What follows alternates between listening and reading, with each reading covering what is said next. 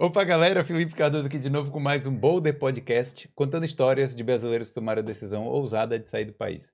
Hoje eu tô aqui com o Lucas Tavares. E aí? E aí, Felipe, tudo jóia? Tudo beleza? O Lucas tem o pessoa nos fios aqui. É, culpa do convidado. Cara, que problema, hein? Mas é isso, problemas técnicos, né? Ao vivo é isso aí, né? Você passa por isso no trabalho também? Passo direto. É. Mas eu resolvo rápido, viu? Não é brincadeira. Fala mais pertinho do microfone aí. Pode, pode falar um pouquinho mais alto, Um se você puder. alto. Alô, alô. Isso. Então, você resolve rápido os problemas, né? Não, tô brincando, não. Tô, isso, aí- isso é mentira. Cara, mas é complicado, nunca aconteceu isso não aqui. Então foi culpa sua mesmo. né? Não, foi. jo- Joga no convidado. O convidado vai embora, mas o programa continua.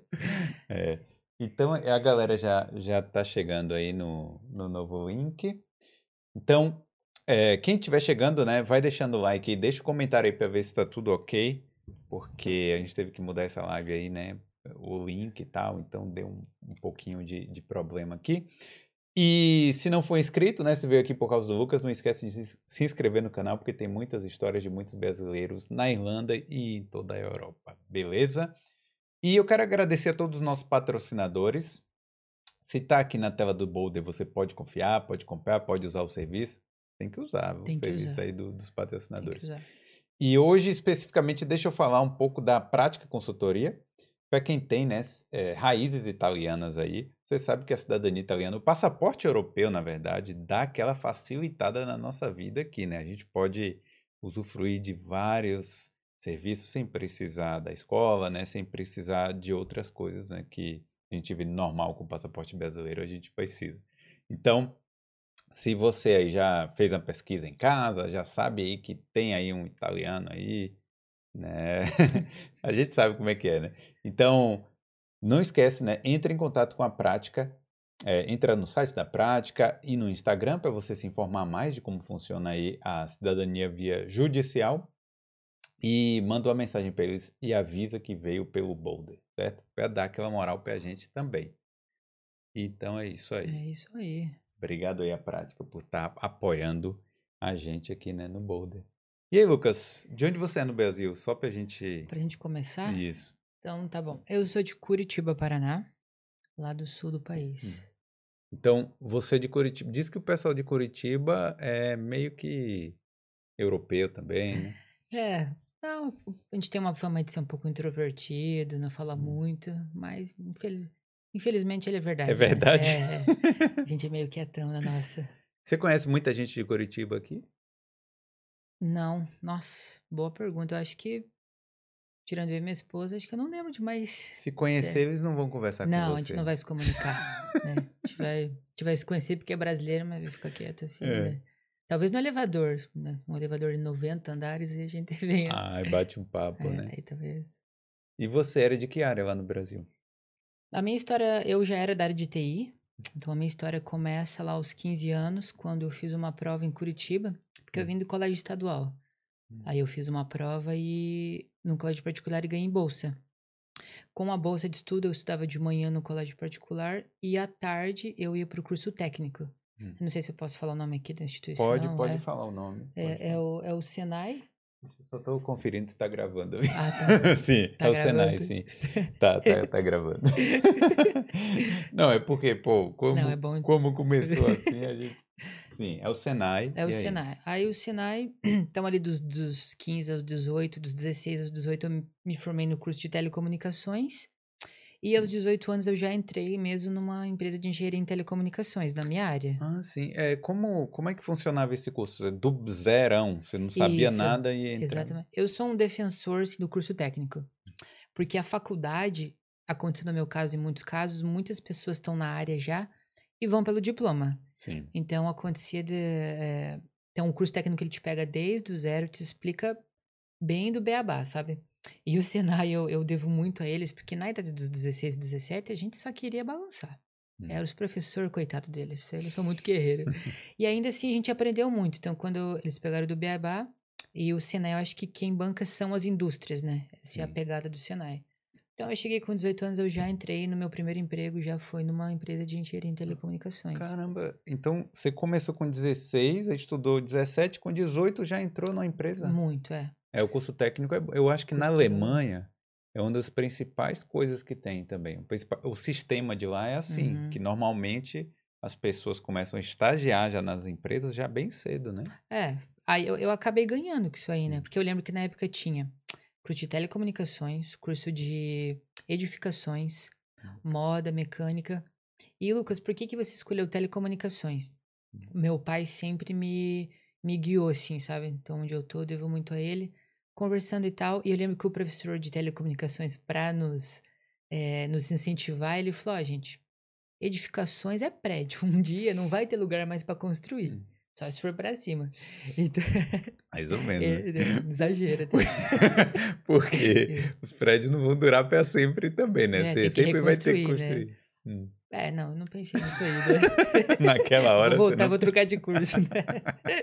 Mas É. as telecomunicações era uma coisa que é infinita, né? Uhum. E eu acredito que eu fiz a escolha certa. Então, que nem você comentou, eu 16 a 18 anos. Tem cursos técnicos hoje lá no Brasil, pelo que eu já escutei falar, que é intercalado com ensino médio. Não sei se você já ouviu falar nisso também. Mas o meu, Não. ele era à parte. Era das 7 ao meio-dia só a escola normal, ensino médio. E de tarde, da 1 às 5, era das 2 às 6, só o técnico. Então, eu saí bem, bem preparado. Tanto que quando entrei já com 18 na faculdade, foi, foi muito fácil pra minha faculdade, sabe? Porque eu já tinha pegado uma base toda. Então, desde. Então, assim, eu tô com 27, então eu tenho contato com a TI desde os 16, 17. Não, e pegou mais ou menos um, um auge, um crescimento, né? Porque Uhum. telecomunicações, eu acho que a banda larga foi aumentando naquela Sim. época. Eu acho que toda a área foi se desenvolvendo nessa época, Ah, né? Que você razão. Verdade. E, e você sempre trabalhou em empresas grandes lá? É que foi? Sempre. Lá no Brasil, então, eu trabalhava nessa empresa de engenharia em telecomunicações. É, aí trabalhei para. Não sei se você vai lembrar da, da antiga Embratel. Não existe mais, não? A Claro comprou. A Assim. Claro comprou lá, o Carlos Slim comprou. Hum. E depois trabalhei na Oi também. Na Oi. O pessoal lá do Sul não gosta muito da Oi, viu? É, a gente tinha Mas- Oi lá em, na Bahia também. E era bom? Não, era uma porcaria. É, então não mudou Não, nada. tinha o, o- Aquela coisa, né? Promoção dos 31 anos, começou com isso, aí Aham. depois foi ficando, foi pior. Ah, você não lembra, né? Que você tem trin- 27 anos, né? Então É, você não vai se lembrar disso, do, da Do quê? promoção dos 31 anos. hum, No início da Oi, eles começaram, eles vendiam um chip lá que era Uhum. ligações grátis de Oi para Oi por 31 anos. Acho que nem a empresa durou, nem a empresa durou esse tempo todo, né? Eles Tá. prometiam, né? Mas aí não rolou. Ah, não. Prometer é fácil, né? Uhum. Mas não, eu assim, eu como funcionário, eu não podia reclamar da Oi. Hum. Juro pra você que tinha muitos benefícios. O salário não era nem bom, mas não era ruim. Então era assim, eu não tinha reclamar. O vale refeição também era bom. Eu É. fiquei tipo, de uma comidinha, né? Gosto comer bem. Mas você Então, fazia o que exatamente lá? Era basicamente já o que eu fazia. Eu sempre trabalhei na parte de infraestrutura. Sempre na parte de infraestrutura de rede, na parte de telecomunicações. Então, a- quando eu cheguei aqui, a rede daqui é bem diferente. É muito superior à do Brasil. Mas eu já tinha muitos fundamentos, não era tão diferente. Não, mas Era- espera aí, tenta explicar pra gente, pro Tá, leigo, porque leigo?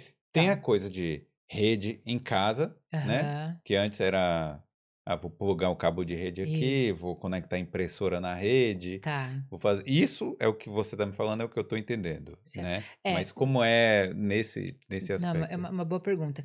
Existe o tal do residencial, né? Então, o Hum. residencial ele é uma estrutura pelo qual eu não trabalhava, que tem aqueles fios de cobre, né? Então, é uma rede residencial.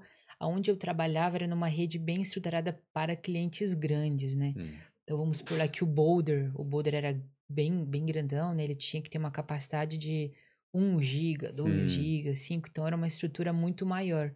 Era ali que eu trabalhava, eu nunca atuei assim no residencial, que era uma rede, não vou dizer inferior, era um outro tipo de rede. Entendi. Então, a, a- é basicamente isso. Então, as empresas, né, grandes, elas, elas aqueles, aquelas, é, como é que fala? Aquelas, tem uma parte da empresa, né, com, com salas cheias de equipamentos. O data fibra- center, É, vamos dizer, um bem que data não é center. um data center, Não é data um center é a data- Amazon, a Isso, Amazon, é, mas tem toda empresa grande tem uma parte lá da TI mesmo, né, com vários hacks, vários equipamentos.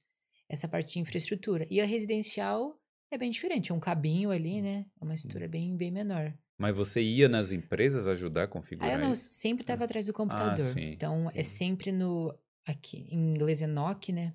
Network Operation Center, mas é o Centro de Operações de Redes. Então, Uhum. basicamente, você fica num computador, né? Tem um, um computador desse, um monitor desse tamanho lá e vem aquele lá, opa, o boulder. A gente viu aqui que a rede do boulder caiu. O que aconteceu? Uma fibra ótica rompeu.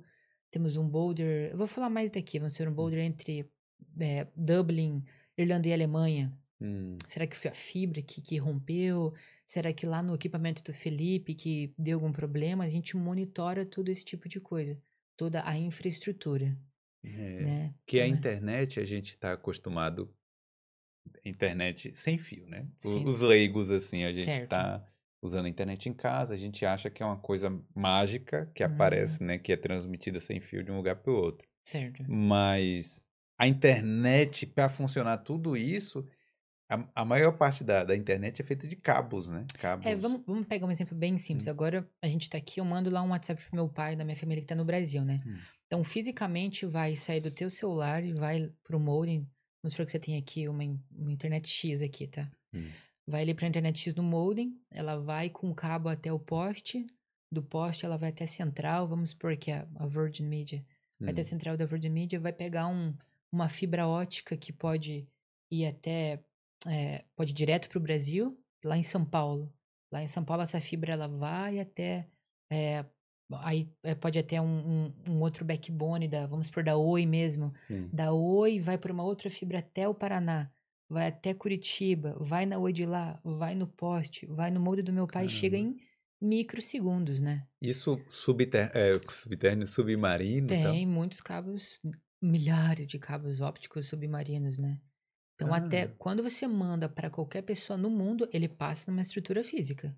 Ele Hum. é só sem fio daqui até o, até o modem daqui, daqui até ali, né? Hum. Então, ele passa. Então, toda essa infraestrutura a gente monta, a gente testa. É Hum. um trabalho bem complexo.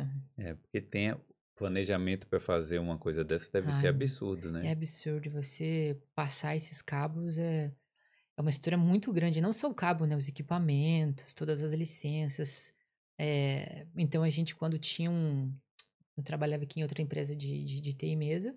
Tinha um cabo submarino, quando cortava, imagina lá no meio do mar. Lá não tinha que mandar um navio, o cara colocar, subir a fibra, fazer, né? O splicing. É um trabalho bem. Sério que, que é assim mesmo? É É porque a gente não assim. para pra pensar nisso, né? É, não tá acostumado, né? Imagina, às vezes Hum. passava um navio com a, a âncora que chama, né? Tava muito Hum. baixo e de repente ele levou o cabo, o cabo óptico e arrebentou o cabo lá no meio lá do oceano. Peraí, mas eu imagino que são vários cabos. Eu Tá. imagino. Ó, Como que você tô, imagina? tô, Tá. tô aqui mostrando a minha imaginação aqui. Certo. Eu imagino que tenha um, um tubo, supor, desse tamanho, com Uhum. vários cabinhos passando ali dentro, Isso, muito né? bem, isso mesmo. E a luz, que é a fibra, a, A fi- fibra a- é- a fibra é ótica, né? Então a luz passando de um Propaga a luz. Uhum. Isso. Então é É. assim mesmo. Mas É.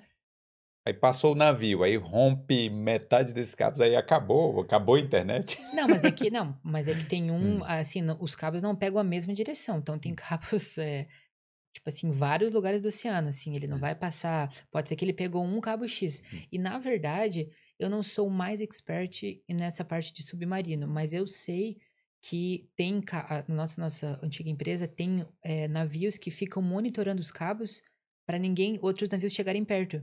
Então eles têm lá o radar, né? Então você vê um navio chegando perto daquela zona onde estão nossos cabos, a gente já pode. A pessoa tem autonomia de falar: olha, não chegue mais perto, o Ah. que, que você vai fazer? É muito bem monitorado. Agora, claro, às vezes não tem como evitar, né? Então, mas existem milhares de cabos pelo, pelo oceano. Milhares e milhares de cabos. Mas é isso, quando tem um defeito no cabo X, você consegue saber exatamente em que lugar. A gente tá. consegue porque ela, a fibra, ela, ela não é uma só, ela é um pedaço, vamos por 50 quilômetros, a gente tem um repetidor. Pega, e conecta a fibra, daí mais 50 quilômetros, mais um repetidor. Então a gente sabe, como é que você sabe aonde? Onde a gente viu que tem uma perda entre dois repetidores, mais ou Hum. menos, a gente sabe que a falha tá ali. Tá vendo aí? Mas a maioria, vou te falar, a maioria dos problemas não é no oceano que acontece, sabe? A maioria ainda é em terra mesmo. Hum. Construções que estão fazendo, de repente cortam um- um- uma fibra ótica lá, eventos da natureza. Uhum. Então tem muitas coisas que podem. E eu vou te dizer, é um, é um problema porque é muito caro, né? Então a gente não tem. Aí você fala, ah, Lucas, não tem uma redundância, um outro caminho.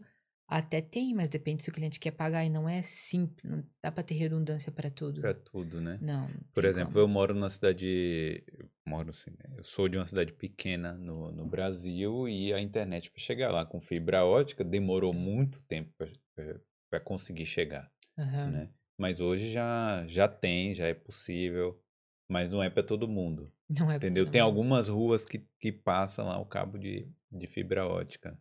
Quer É. dizer, né?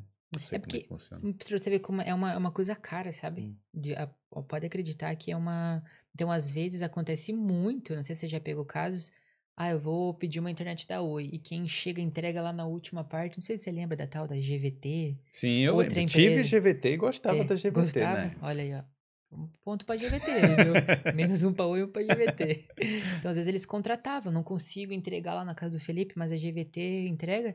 A Oi contrata a GVT ou qualquer outra empresa. É muito nesse meio de, de TI, é muito de telecomunicações. É muito Hum. comum a gente contratar outra empresa, É, né? Pra entregar a última parte. Então, é, E para fazer aquela venda também, né? pois exatamente. E vem cá, e então me conta um pouco mais. Aí você tava, Uhum. trabalhou na Oi, Tava depois na trabalhou Oi. mais em, em alguma empresa lá no Brasil? É, então eu comecei na, na, na meio que na Embratel, né? Fiquei quatro anos, depois na Oi mais um ano.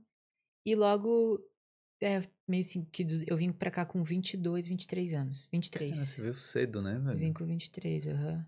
Ah, Então eu trabalhei ali quatro anos numa, uma na outra, e eu já, meus planos já veio, vieram, vieram a ser morar na Irlanda. Mas o que que você buscava aqui? Era o inglês? Não, eu vou te dizer assim, é, quando me, eu vim assim, eu vim assim pra, pra Irlanda, eu tava muito animada.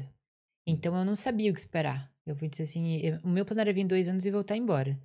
Mas eu não sabia assim, ah, vai ser muito ruim dividir casa, esse tipo de coisa. Eu tava tão animada assim, não sei te explicar minha direito, eu vim sem pretensão, sabe? Mas Mas- você morava com seus pais na Mora- época? morava, então eu mora- eu morava com a minha avó Hum. e a casa dos meus pais são bem próximas, assim. A minha avó é meio que o centro, assim, da nossa família, a gente morava tudo em volta. Então, mas como que, Lucas, você chegou na Irlanda? Então, trabalhava tudo certinho. E um dia, uma menina comentou que ia para os Estados Unidos. Hum. Estados Unidos. Aí, a gente, mal, muito mal, né? Eu pensei assim, mas essa, essa menina não tem dinheiro para ir para os Estados Unidos. Como é que ela vai? Se ela vai, eu também posso ir, né? Hum. E comecei a pesquisar, pesquisar e veio a Irlanda. Aí você eu- viu que você não tinha dinheiro para os Estados Ah, é, Unidos? não, aí- não, definitivamente, quando os caras falaram assim, ó, você tem que você não pode trabalhar, eu falei, não, escuta, nem continua, porque não tem condições, né? Hum. Aí veio aquele que todo mundo passa, Irlanda, Malta, eh, Austrália e Nova Zelândia. Aí a, a agência acabou me, me orientando para Irlanda, por estar na Europa, todos os benefícios. E naquela época já era um polo de TI também. Sim. Aí eu decidi vir. Comecei há dois anos a programar o meu intercâmbio, fui pagando antes tudo, né? É, o meu intercâmbio ele custou assim, ele custou um preço alto, mas eu nunca tive o valor que ele custou. Eu fui tudo muito bem programado, então eu paguei os dois anos de do, do, do, do curso, né? Aí vendi um carrinho que eu tinha, aí a empresa me mandou embora, eu fui juntando. Então, Que assim, carro era? um Corsinha, Corsa Hum. no, da- hum, 96. Caramba, lata velha mesmo. Costumava chamar, é o quê? Corsão do amor. Eu nem, não quero Não nem saber o que, sabe? que tinha lá dentro. Vamos pular essa Porque não parte. tinha banco de couro, né? Não tinha. Mas o É. lado bom é que quando eu comprei, o- quando eu comprei o carro, a gente tinha que ir no cartório transferir, né? Aí tinha uma menina lá muito bonita que me atendeu. E quando eu fui vender, ela me atendeu de novo, que veio a ser minha esposa. Olha só, que veio a rapaz. ser minha esposa. Que história de amor, hein? Ah, eu sou muito romântico. no cartório lá, aí deu uma cartório. carimbada. Olha, olha, eu vou te dizer que infelizmente eu Ah. vendi. Ah, no cartório. Ah, tá. No cartório eu tive que assinar. Eu assinei. Desculpa, viu? Não, imagina. Não, imagina.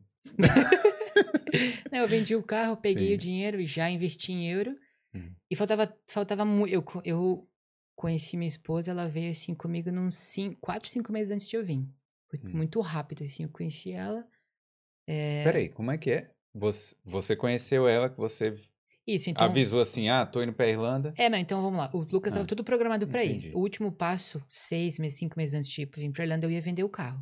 Porque eu não queria ficar andando a pé. Mas daí eu falei, eu vou ter que vender esse carro. Hum. Eu vendi, ela me atendeu. Entendi. Ela me atendeu, eu vendi o carro. E eu não tinha terminado a faculdade ainda. Então eu pegava, a gente trabalhava numa rua, na mesma rua que lá em Curitiba é chamado Manuel Ribas. Hum. Então era meio longe, mas enfim, a gente tinha que pegar o mesmo ônibus, ela para ir pra pós e eu para ir pra faculdade. Aí eu falei, ah, aquela menina lá e tal, não sei o quê, né? Aí a gente começou a conversar no ônibus. Um dia eu falei, ah, é. Porque nessas horas a gente gosta de cantar vantagem, né? Tô indo embora, né? Esse Hum. país aqui já não é mais pra mim, né? Aí ela também, ah, fisgou, né? Hum. Ah, é mesmo, não sei o quê. Aí eu falei, ah, vamos tomar uma cerveja, a gente pode conversar sobre isso, né? Te conto como que eu fiz. Olha a E ele- tática aí, ó. a Ah, olha aí, ó, tática Ah, boa, hein? Tática, sim. pra mim funcionou. e aí foi isso, a gente começou. Uhum. Foi tudo muito rápido, Felipe. O meu Hum. tava quase tudo certo, só não tinha comprado a passagem. Eu nunca tinha visto o pai dela antes. Fui conhecer ele no dia que ela falou, depois de duas semanas que a gente começou assim a ficar. Ela levou o pai dela na minha agência. Nunca tinha visto ele na minha vida. Mal, mal tinha conhecido ela, né? Duas semanas, três semanas. Ali na agência eu me apresentei meio que como amigo. O rapaz da agência fez uma oferta muito boa. E eu não sei te explicar como, tá? Até hoje não sei te explicar, mas eu sabia que ela vinha comigo. É, sem conversar, e eu tirei e eu falei, ó, eu vou pagar 5 mil pra ela agora aqui, pra segurar. Hoje eu penso, foi, foi uma coisa, sei lá, de Deus mesmo, porque não- se eu não conversei com o pai dela, não conversei com ela, não tinha nenhum planejamento, né? Hum. Podia ser um dinheiro perdido. E daí eles iam vender um apartamento que tava meio complicado. Cara, eu sei que, assim, foi bem complicado, mas a gente, ela vendeu, o pai dela pagou o intercâmbio e a gente embarcou junto. Ah, então vocês vieram Vieram, juntos viemos aqui. juntos. Em quatro, três meses ali, a gente resolveu tudo pra ela. Hum. Muito em cima. O dia dela viajar comigo aqui, ela terminou de comprar os euros, sabe? Foi bem tumultuado. Caramba. É, mas deu certo, assim, sabe? A gente embarcou Mas vocês embarcaram como namorados como e namorados e aham. mas vocês não moravam juntos no Brasil? Não, foi um foi um challenge também, né? Porque a É. gente nunca morou junto, a gente chegou aqui, começou no aeroporto de Guarulhos, Hum. porque eu saí de Curitiba, dei tchau para meus pais. Eu pensei assim, eu falei, olha, eu já tinha falado pra mim mesmo, olha, Lucas, quando você virar as costas no aeroporto lá de Curitiba, cara, Hum. você vai seguir em frente e o que aconteça, o que acontecer, você vai dar um jeito de, de se dar bem, né? Hum. De, de honrar tudo que você é, É, por- almejou, né? Sabe? Porque assim, você estava praticamente colocando, é, você estava sendo o cara que ia, olha, estou tirando sua filha daqui, Ah, estou levando é. para outro país. Eu acho que Claro. todo mundo, os pais ficam com o pé atrás, né? Ficam, ficam. Porque ela tinha 22, eu 23. Hum. Eu também não tinha muita vivência, entendeu? Mas eu sempre me garanti. Eu falei, eu vou, eu vou, eu vou resolver. Como eu sempre resolvo todos os problemas que eu já tive, né? Não que eu tenha tido muitos, mas aqueles que vieram eu conseguia. E, e assim foi. A gente embarcou. Aí lá em Guarulhos começou já, sabe? Começou os perrengues. Guarulhos, eu, eu não sei. Porque eu não tinha noção de preço das coisas, tá? E eu tinha na minha cabeça, Felipe, que o meu dinheiro ia acabar. Eu eu- você lembra daquele VTM que a gente traz um dinheiro no. Sim, eu lembro É o daquilo. VTM, né?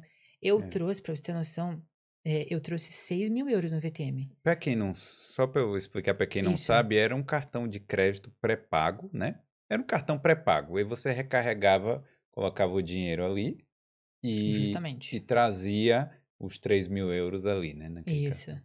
Não Pagava- existe ainda, não? Acho que não. Acho existe, que né? ninguém usa. né? Mas, mas não, é, hoje tem TransferWise, essas É. coisas, né? Hum. Mas na época eu usei isso aí, que era o que eu tinha, não queria trazer dinheiro em espécie. E eu não tenho essa resposta, tá? Mas eu achei que se eu gastasse a imigração ia encher o saco de ver o saldo. Pra resumir, eu tava lá em Guarulhos, eu tava com muita sede, mas eu tava morrendo de sede. Hum. E aí, não era nem por pagar 97 reais de uma coca, Uma tá? Coca-Cola Não no era pão de queijo. lá. Isso, não era nem por É. isso. Era mais porque eu tava com medo, entramos no avião, eu falei, meu Deus, eu tô com muita sede, eu, eu vou morrer. Eu já nem cheguei, eu vou morrer de sede. Aí eu falei, aí na minha cabeça falou, faz o seguinte, vai no banheiro. Vai no banheiro, eu fui lá e tomei água da... Água do, do avião. do, do avião, aquela água quente, quente. Sabe? nem sabe de onde vem aquela Nossa, água. Só, vocês não me conta, se você souber, não me conta, viu? Tomei aquela água quente ali, aí depois Hum. sentei e vi o pessoal pegando coca, água, daí eu falei assim, esse pessoal não vai pagar por isso, é de graça mesmo, né? Hum. E era de graça. Óbvio que era, hoje eu sei que é de graça, né?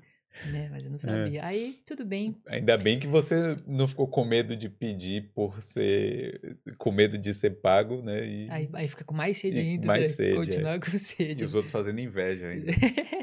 Não, mas daí, é, eu acabei pegando, acabei pegando. Aí chegamos em, fizemos a conexão em Frankfurt, chegamos em, em Dublin. Pensei, opa, cheguei aqui, agora a chance de dar errado, ela é menor, né?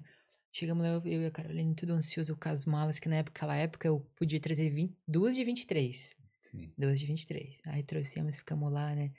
Vai vir a mala 5 minutos, 10 e 15, meia hora, a mala não veio, sabe? Falei, ah, meu pai, agora, né? Falo Hum. inglês, nada. Aí ficamos uma semana sem mala. Hum. Ficamos uma semana sem mala. E não, não tinha nada. eh, Você já, já tinha vindo preparado com alguma peça de roupa no, na mão, na mala de mão, não? Você vê, eu não sei o que aconteceu. Eu não tinha essa Hum. expertise. Acabei não vindo. Mas eu acho que eu tava tão animada que Hum. nada assim meio, me- que meio que me abalou, sabe? Eu falei, ah, tá tudo certo. Tudo Hum. certo. Com aquela roupa uma semana, mas tá tudo beleza, né? Tá tudo jóia. Hum. Aí tudo bem. Aí, aí chegamos aqui, encontramos casa assim rapidamente. Em questão de um mês, nós dois tínhamos já o PPS, Hum. o GNB e a conta no banco. Fiquei bem feliz, sabe? Fiquei bem Hum. feliz. É, foi rápido, Foi né? rápido, foi rápido. E aí eu falei assim um dia pra Carol, eu falei, Carol, por que que você não pega no Facebook e não posta? A gente via muito, não posta que você quer fazer uma limpeza pra juntar um dinheiro, porque eu, eu sempre achava, o dinheiro vai acabar. Hum. Não sei por que o dinheiro vai acabar, vai era acabar. muito preocupado, Muito né? preocupado. Falei, o dinheiro vai acabar, vamos ter como ir embora, não sei o quê. Mas o que é verdade, né? O dinheiro ia É. acabar se você Não, não, dinheiro- trabalhasse. E, e tanto eu ficava com medo que a gente comeu por uma semana baguetinho, queijo, presunto e tomate, sabe? Chegou no último dia, a gente falou assim, pelo amor de Deus, a gente merece uma, uma comida. É. Aí a Carol foi lá e postou no Facebook, ah, ofereço limpeza. Hum. E um dia um, um cara chamou ela, um, de um- lá em inglês, ó, quer limpar a casa e tal. E ela falou, vamos, vamos. E a gente não entendia nada, era lá em Greystones. Hum. A gente foi, sabe? Se perdeu, não Hum. sabia, se, né? Sabia é, mexer muito no Google Maps e tal. A gente foi. A gente cometeu um erro de comunicação, acho que eu e ela. Hoje eu entendo a outra parte. Mas eu falei, Carol, você fala que eu vou com você como seu namorado, que eu não vou deixar você ir sozinha. Só que ela avisou muito, muito perto de chegar. Ah, Felipe, a gente chegou lá em Greystones na estação. Chegou um cara lá, um cara alto, sujo de tinta, Hum. entendeu? Que ia buscar lá pra fazer a limpeza, né? E ele, não, vamos, vamos, vamos. E o cara. E ele falou, não, ele não vai, não. Ele não vai, não, né? Como assim? Cara, eu sei que ela entrou no carro do cara e sumiu. Eita. Desapareceu. Eu pensei assim, meu Deus, e agora? Hum. Vou ter que achar outra esposa. Cara, que desespero. Não, eu fiquei muito desesperada, eu fiquei em prantos, porque a primeira coisa que eu pensei, o que, que eu vou falar pro pai da menina? É. E mais, se. Que a gente acha que nunca acontece com a gente, tá? Mas eu pensei, se roubasse alguma coisa a ela, eu não sei quem é o cara, eu não sei a placa do cara, eu não sei absolutamente nada, eu não Hum. sei falar inglês. Eu sei que sim, eu consegui em muitos segundos ver- entrar no aplicativo do iCloud dela e ver a localização. Ah, E ela indo, sabe? Indo, indo, indo. E eu a pé indo atrás. Eu dem- Mas eu andei muito, muito, muito, muito. E eu ligava, ela desligava. Nossa, é uma sensação assim de. Como é que eu posso explicar? Qual é a palavra que eu posso colocar? Uma sensação. Uma sensação horrível, que eu não tinha o que fazer. impotência, né? Impotência. É. Porque hoje eu ligaria pra polícia na hora. Hum. O máximo que poderia acontecer foi um mal entendido, né? Mas você tava, tipo, provavelmente não conhecia a região, Greystones. Não né? falava Tá- inglês. Não falava inglês, não sabia nem como não pedir sabia, ajuda. o, não sabia o cara, não sabia a placa do cara. Acho que não sabia nem o telefone da polícia, né? Olha, diz que nem hoje eu sei. Eu sei que eu Sim. fui seguindo aquele GPS e cheguei. Aí ela desligava o telefone, sabe? É, eu fui correndinho, correndinho Hum. e cheguei numa propriedade muito grande. Que não tinha como entrar, era muito grande, sabe? Hum. Aí quando eu cheguei, ela falou, "Ó, Lucas, eu cheguei aqui e tal, e é uma, uma atriz muito famosa aí, uma, uma americana, e eles são bem restritos, né? Hoje eu entendo, porque se, se você olhar do lado deles, um cara, que eles não me Sim. conhecem, vai com a menina. Pode ser um cara que quisesse fazer uma maldade, roubar. Hoje eu entendo, talvez faria igual, né? Quem era a atriz? Puxa, cara, eu, eu vi no, no Google, mas eu não lembro. Mas Sim. fez uns filmes aí importantes. É, porque aquela, aquela região tem muita gente rica lá, né? É. De Greystones e tal. Uhum. Cara, mas eu imagino que você passou, né? Porque você fala, olha, o que eu tinha falado antes, você assumiu o BO lá. Ah, Quando você é. falou, ó, tá aqui os 5 mil, é o comigo, machão, né? né? O, É, e ah, agora, tá né? aqui, aí agora você tem que dar a essa- notícia, Dá né? essa mancada, né? Eu não sei se Hum. naquela época tinha um WhatsApp o, Ah, pra, compartilhar a localização. Ah, sim. Eu não sim. sei se já tinha aquela. Eu acho que não tinha, não. Mas enfim. Aí Hum. foi isso, sabe? Daí passou isso aí. E logo eu chegamos aqui, daí eu achei o emprego. Daí eu comecei a trabalhar como Hum. kitchen porter na Pênis. Comecei como Kitchen trabalhar. Porter, né? Eu não sabia que a Pênis tinha cozinha, né? Ah, todo mundo fala isso, É. ninguém sabe. Aonde, você sabe onde é ali o, o Fab's Grill? Tem aquela, tem ali a entrada da Pênis, né? Sim. Aí logo o outro na esquininha tem uma loja de umas roupas ali de, de marca, né? Bem no Sim. meio tem uma porta giratória. Hum. E lá todo o escritório da Pênis, cinco andares, sabe? Gigante, gigante. loja de marca. Bem bom, Hum. se você pegar a entrada da Pênis ali na. Qual é o nome daquela rua ali, a Na principal? Parnell Street. Na Parnell Street. Hum. Ali, à esquerda, logo à esquerda tem uma porta giratória Sim. que só entra pessoas da Pênis mesmo, sabe? Pô, que legal, hein? Quando você vê um crachá assim, numa cordinha azul, eles trabalham lá. Olha. E tem um restaurante gigante lá. É. E foi ali que eu comecei a trabalhar, sabe? Trabalhei muito, muito, muito, muito. Mas vocês. Deixa eu perguntar, porque vocês estavam Claro. comendo baguete, baguete todo dia. Eu Aham. imagino que vocês nem sabiam cozinhar. Ou Eu, sabia? eu, eu hoje aprendi umas coisas, mas a Carol Hum. já sabia. Mas não, mas daí É. nessa época, essas duas semanas de baguete Ah. foram naquela acomodação que a acomodação dá, né? Que a agência dá, Ah, desculpa. Entendi. Lá não tinha muito. Daí a hora que a gente se mudou pra uma casa fixa, a gente tinha uma estrutura. Daí começou a, a um arrozinho, né? Entendi. Mas aí não trabalha, mas aí você estava já trabalhando numa cozinha, né? Numa cozinha. Então, os Né. dois, eu já tava numa casa, um quarto de casa com a Carol. Eu trabalhava, com um mês, comecei a trabalhar na, na Pênis de Kitchen Porter. A Caroline começou a trabalhar como de professora, de, não, de limpeza numa escolinha. Hum. E os dois, com um pouco de um mês, estavam trabalhando. Tudo ótimo, né? Nossa, Felipe, daí eu, eu Hum. sei que eu fui fazer um trial na Pênis. E eu fui lá, dei o meu melhor. Aqueles negócio quente, mas eu fiz o meu melhor. E eu peguei a mulher falou, ah, a supervisora, pode vir, acho que era numa segunda, numa terça, vem na outra segunda aí. Rapaz, foi ali, eu peguei uma infecção no cox. Nossa, eu Como qua- assim? uma infecção no cox, eu quase... Nossa, peguei muito mal, olha. Desculpa, dif- é porque difícil, Eu tô rindo com respeito. Não aqui. pode rir, porque é uma coisa meio medonha, né? Coisa meio... me- Pô, no cox, cara, eu vou te falar, é Você difícil. estava trabalhando na cozinha Eu trabalho na cozinha, e eu pegou um uma trial. infecção no cox. É, entendeu? Eu Hum. peguei uma infecção. Eu não, eu não disse que foi por causa da cozinha, Ah, entendeu? entendi. É. É. Os caras não jogaram nada assim né? Só da cáustica, né?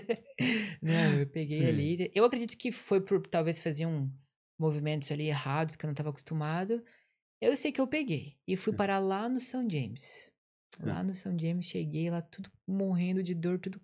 Eu não conseguia mal andar e tinha um esfaqueado, tinha um. Não sei se você já foi no hospital do São Já James ali, é meio conheço. tenso, né? É, ali é difícil, é, o negócio é- público ali não é muito. Ah, é verdade. É. Aí- eu sei que eu cheguei lá, a mulher já. Ela só falou, é 400 euros. Como assim 400 euros? 400 Já euros. tá errado isso. Claro que tá errado, mas É. como é que vai falar pra ela que ela lá, né? Porque eu não conseguia muito, eu não conseguia me comunicar Isso na até- entrada? na entrada. na Hum. entra- Isso eu já tava com um mês e 15 dias na Irlanda. E eu tentei Hum. falar, olha, mas eu tenho um seguro eh, governamental e que, o, que a gente tem como estudante, né? Hum. Mas eu não conseguia me expressar, ela também, ela tava super irritada. Não... Era o seguinte, Hum. ela quer dizer, vai pagar ou não? É 400, filhão. Vai Hum. ou você vai ficar aí? Aí eu pensei, pensei na minha cabeça, acho que eu vou voltar pra casa e eu vou passar, vai curar por si só, né? Porque 400 não tá dando não. Que naquela época você dá o calção pra casa, já vai um valor, e Uhum. do débito só vai, né, debitando, né? Sim, é. Mas, Felipe, eu sei que eu paguei, né? Eles fizeram ali uma, uma mini cirurgia em mim e eu perdi uma semana de emprego, pensei, pronto, já fui mandado embora, né? Mal comecei, É. né? Já terminei. Mas não, continuei, trabalhei dois anos como kitchen porter na Pênis. E o Cox ficou bom depois da Ficou, ficou zero. ficou É, zero. Bom, que bom, né? Graças a Deus, 400. Mas vou te falar uma coisa, não sei se todo mundo sabe, quando você vai na emergência, estudantes, você tem o direito de requerir, eh, o, se for na emergência, o seguro paga 90%. Hum. Então, eh, eu sei que dos 400 eles me... Minto, desculpa, eles tiram uma taxa de 100 euros e o resto eles bancam. É, na verdade, eu sei que quando você vai no hospital, você- na Uhum. emergência, Tá, você paga 100 euros lá na entrada tá, e depois você paga 80 euros por noite que você dorme no hospital. Certo. Até onde eu sei é isso. E. Comigo não foi, não. Mas é, porque Mas você é. não estava sabendo lá Ah, da, mas da claro. lei. Não, não, mas eu, eu não sabia mesmo. Não sabia da lei, não Hum. sabia falar inglês. Era, era bem novato, né? E aí Era mostrando o. Cox, ó, Ah, Cox. não, já chorando. Ela falou, Ih, vou pegar esse bobão aqui, né? Tomar 400 É, eu euros não dele. sei porque. é, Eu não, eu não sei por que ela já foi cobrando. Eu sei que em alguns lugares mesmo, você, eu- de histórias assim, a pessoa vai pro mater, chega lá com a conta absurda, tá. né? Mas eu sei que normalmente em emergência é assim. Você Foi paga. assim. Acho que o- o mater é privado. É, É. Você, esse esquema do 100 mais 80 é quando é público ou semipúblico. É, É. então eu não sei. Eu sei que eu paguei os 400. Aí aquele seguro governa- governamental, eles falaram, a gente é, tira uma carência de 100 euros do valor total Hum. e te devolve o resto. Então, se eu gastasse mil, Hum. eles iam me devolver 900. Se eu gastasse 500, eles iam me devolver 400. Eu, eu recebi 300 de volta. Entendi. Então, até que, até que foi ok. Tem que sair o bom, né? Tem que ser ok, entendeu? Por uma cirurgia no cox. Uma cirurgia É. delicada, né? Que você tem que falar pro médico, olha, cuidado aí com o meu cox, né? É. É uma região muito. Toma cuidado. hein? É. Então. E nesse período, então você ficou uma semana sem trabalhar, de perna pra cima, É. literalmente. Não, eu É. ficava deitadinho. Tadinho, né? De bruço. Não, porque a cirurgia, né? Imagino que tenha sido. Não, mas é que faz tanto tempo que eu já vou te falar que eu não me lembro muito mais. Hum. Mas foi uma. A cicatrização foi muito rápida e eu já voltei a trabalhar. Então eu voltei. Antes de você falar do, do trabalho, como é que tava a vida de vocês no sentido de, pô, vocês saem de lá, cada um morava em seu canto, com os pais, com os Uhum. avós e tal. E do nada, tá num país estrangeiro, os dois novos, Aham. né? E tendo que se virar, tendo que trabalhar, tendo que fazer as paradas e, e, e sem experiência de morar juntos, né? Como é que foi esse, esse início? Foi sem experiência de morar junto, foi sem experiência de morar com outros. Então a minha personalidade da Carol, é óbvio, como todo mundo é muito diferente, né? Hum. Então no começo foi bem difícil. A gente acabava discutindo bastante por conflitos de ideias. Hum. E a gente tinha que chegar num, num senso comum. Hum. Então foi bem, foi, foi difícil. Acho que assim, com relação de relacionamento, pra mim foi a, a parte mais difícil. Porque quando a gente tá no país da gente e tal, a gente fica mais seguro, né? Mas foi, eu- foi, foi bem difícil, mas a gente conseguiu manejar. Mas não foi fácil, né? Então é porque a gente namorava no Brasil e que no primeiro dia a gente ficou como casado, né? É, Como casado. do nada, né? Do Tipo, nada, e daí a Carol tem as manias. Eu já sou meio bagunceira, agora a Carol gosta de tudo muito arrumadinho, já começou aquela coisa, né? é. E, e dividir casa com uma outra pessoa é muito difícil. Eram quantas pessoas na casa? Eram três na época que eu. ah, era só dois, vocês dois e, E, mais uma menina, aham. Mais Entendi. Ainda tem isso, né? Tem isso, né? Mas são coisas que não tá no manual, né? Não Hum. tá no manual e você aprende meio na meio ali lidando, vai adquirindo experiência, mas não é fácil. É, tem que ter paciência, né? Muita paciência. Nós homens temos que ter muita paciência. Temos, mas a gente é muito gente boa, né? A gente é, É. legal, né? É verdade. Graças a Deus. É.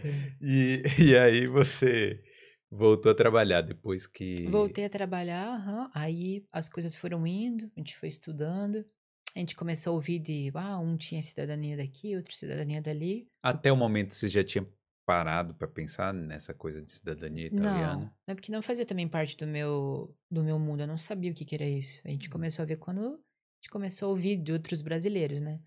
E a Carol, por trabalhar em cartório, ela tinha uma facilidade de procurar.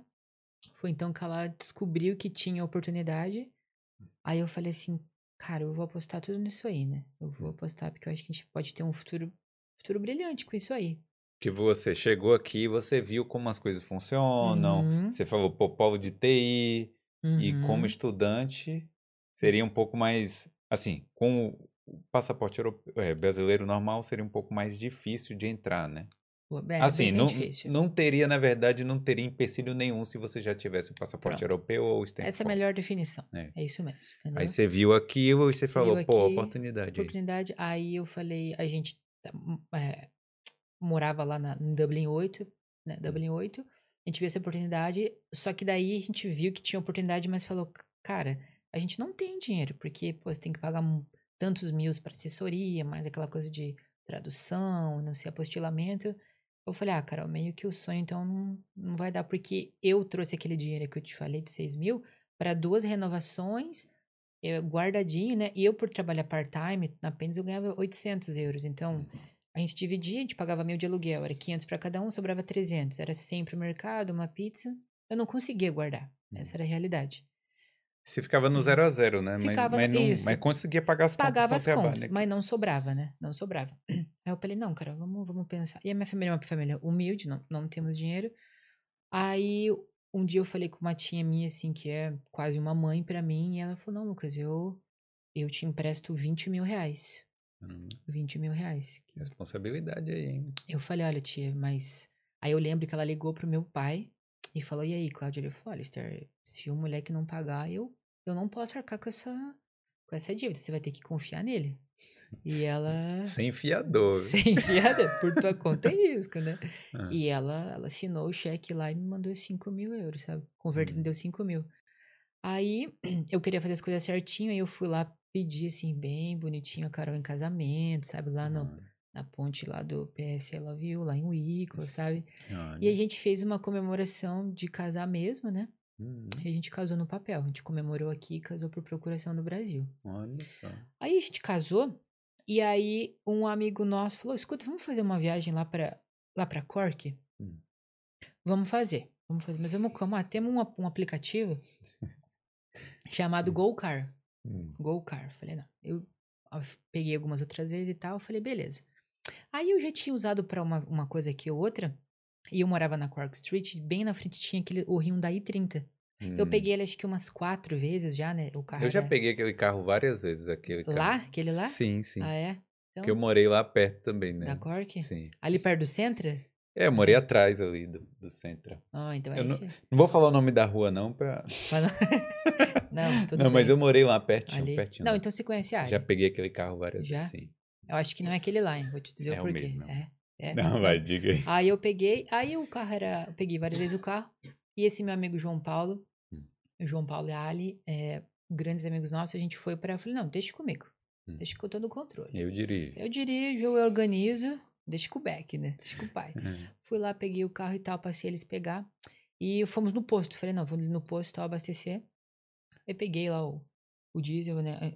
Enchi, de, enchi o tanque. Tava meio. Não sei, porque não tenho habilidade, não- nunca dirigi de colocar. Sempre tem frentista no Brasil, né?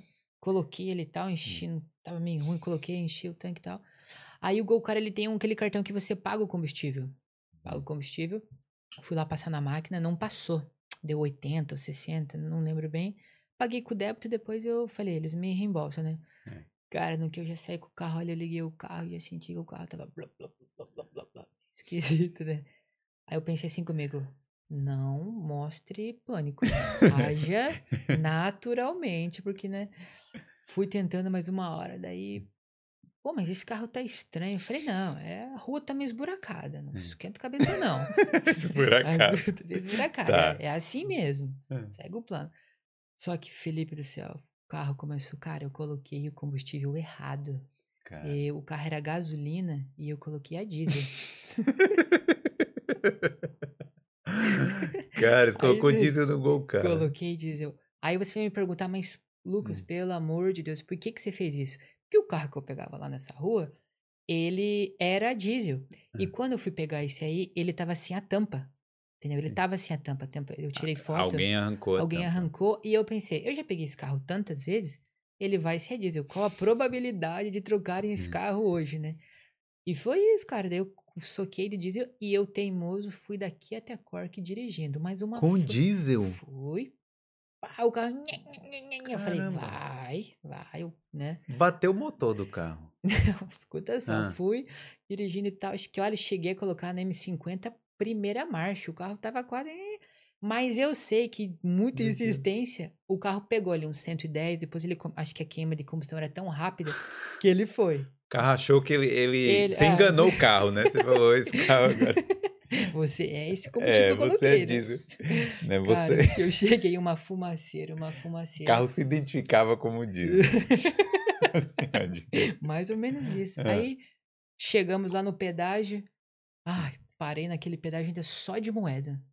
Ah. Tinha ninguém tinha uma moeda. Eu falei, mas é brincadeira, hein? Pô, mas o que que tá acontecendo, né? Pô, é brincadeira. Cheguei ali no pedágio, daí a Alessandra tirou umas, umas moedas lá, colocou as moedas, levantou a cancela. Eu engatei a primeira, o carro não ia, o carro não ia. Eu falei, meu Deus, esse carro vai- vai descer essa cancela. Vai, pessoal, desce, empurra o carro. E o quê, o quê? Aquele desespero todo, a cancela descendo. Olha, eu vou te dizer, eu sei que aquele Ah. carro quase morrendo passou a cancela. Aham. Passou a cancela e morreu. Falei, calma, gente, tá tudo, tá tudo certo. Pode, pode ficar pior, calma. Vai ficar pior. Sei que eu che... Aí, para resumir, chegamos até a Cork, o centro de Cork. Foi, foi. Você Aí, chegou em Cork cheguei. com um carro que é a gasolina, só que com cheio de diesel, um tanque cheio de Isso, diesel. só esse pequeno Ah. detalhe aí, né? Mas che- cheguei lá. Aí cheguei lá, Uhum. uma fumaceira, uma, fuma, uma fumaceira que o pessoal da rua queria me matar. Hum. Fora o pessoal do carro, que já Hum. estavam já, já tava quase crucificado na Acabou- cruz, acabou né? a viagem. Não, acabou, acabou, não tinha mais clima, né? Ah, Aí eu liguei lá pro Golcar, Hum. aí eu falei assim, escuta, escuta, esse carro não tá funcionando direito.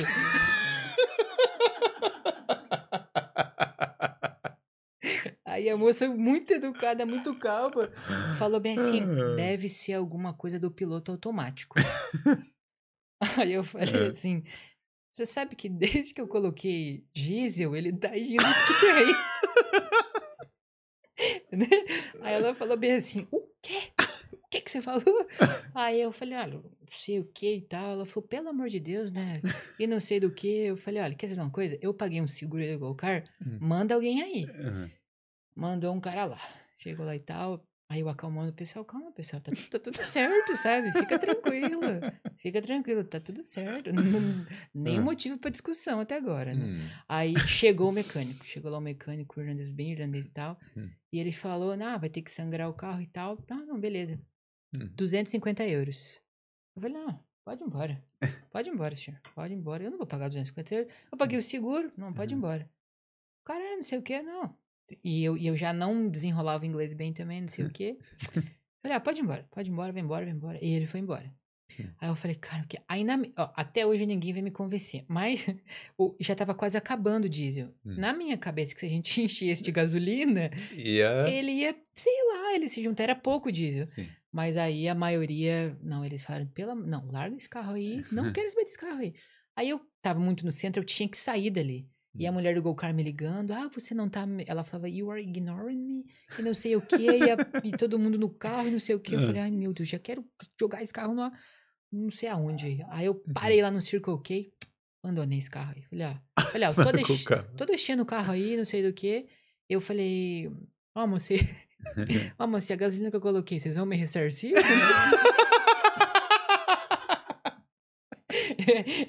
eu, eu não sei o motivo, mas ela desligou na minha cara.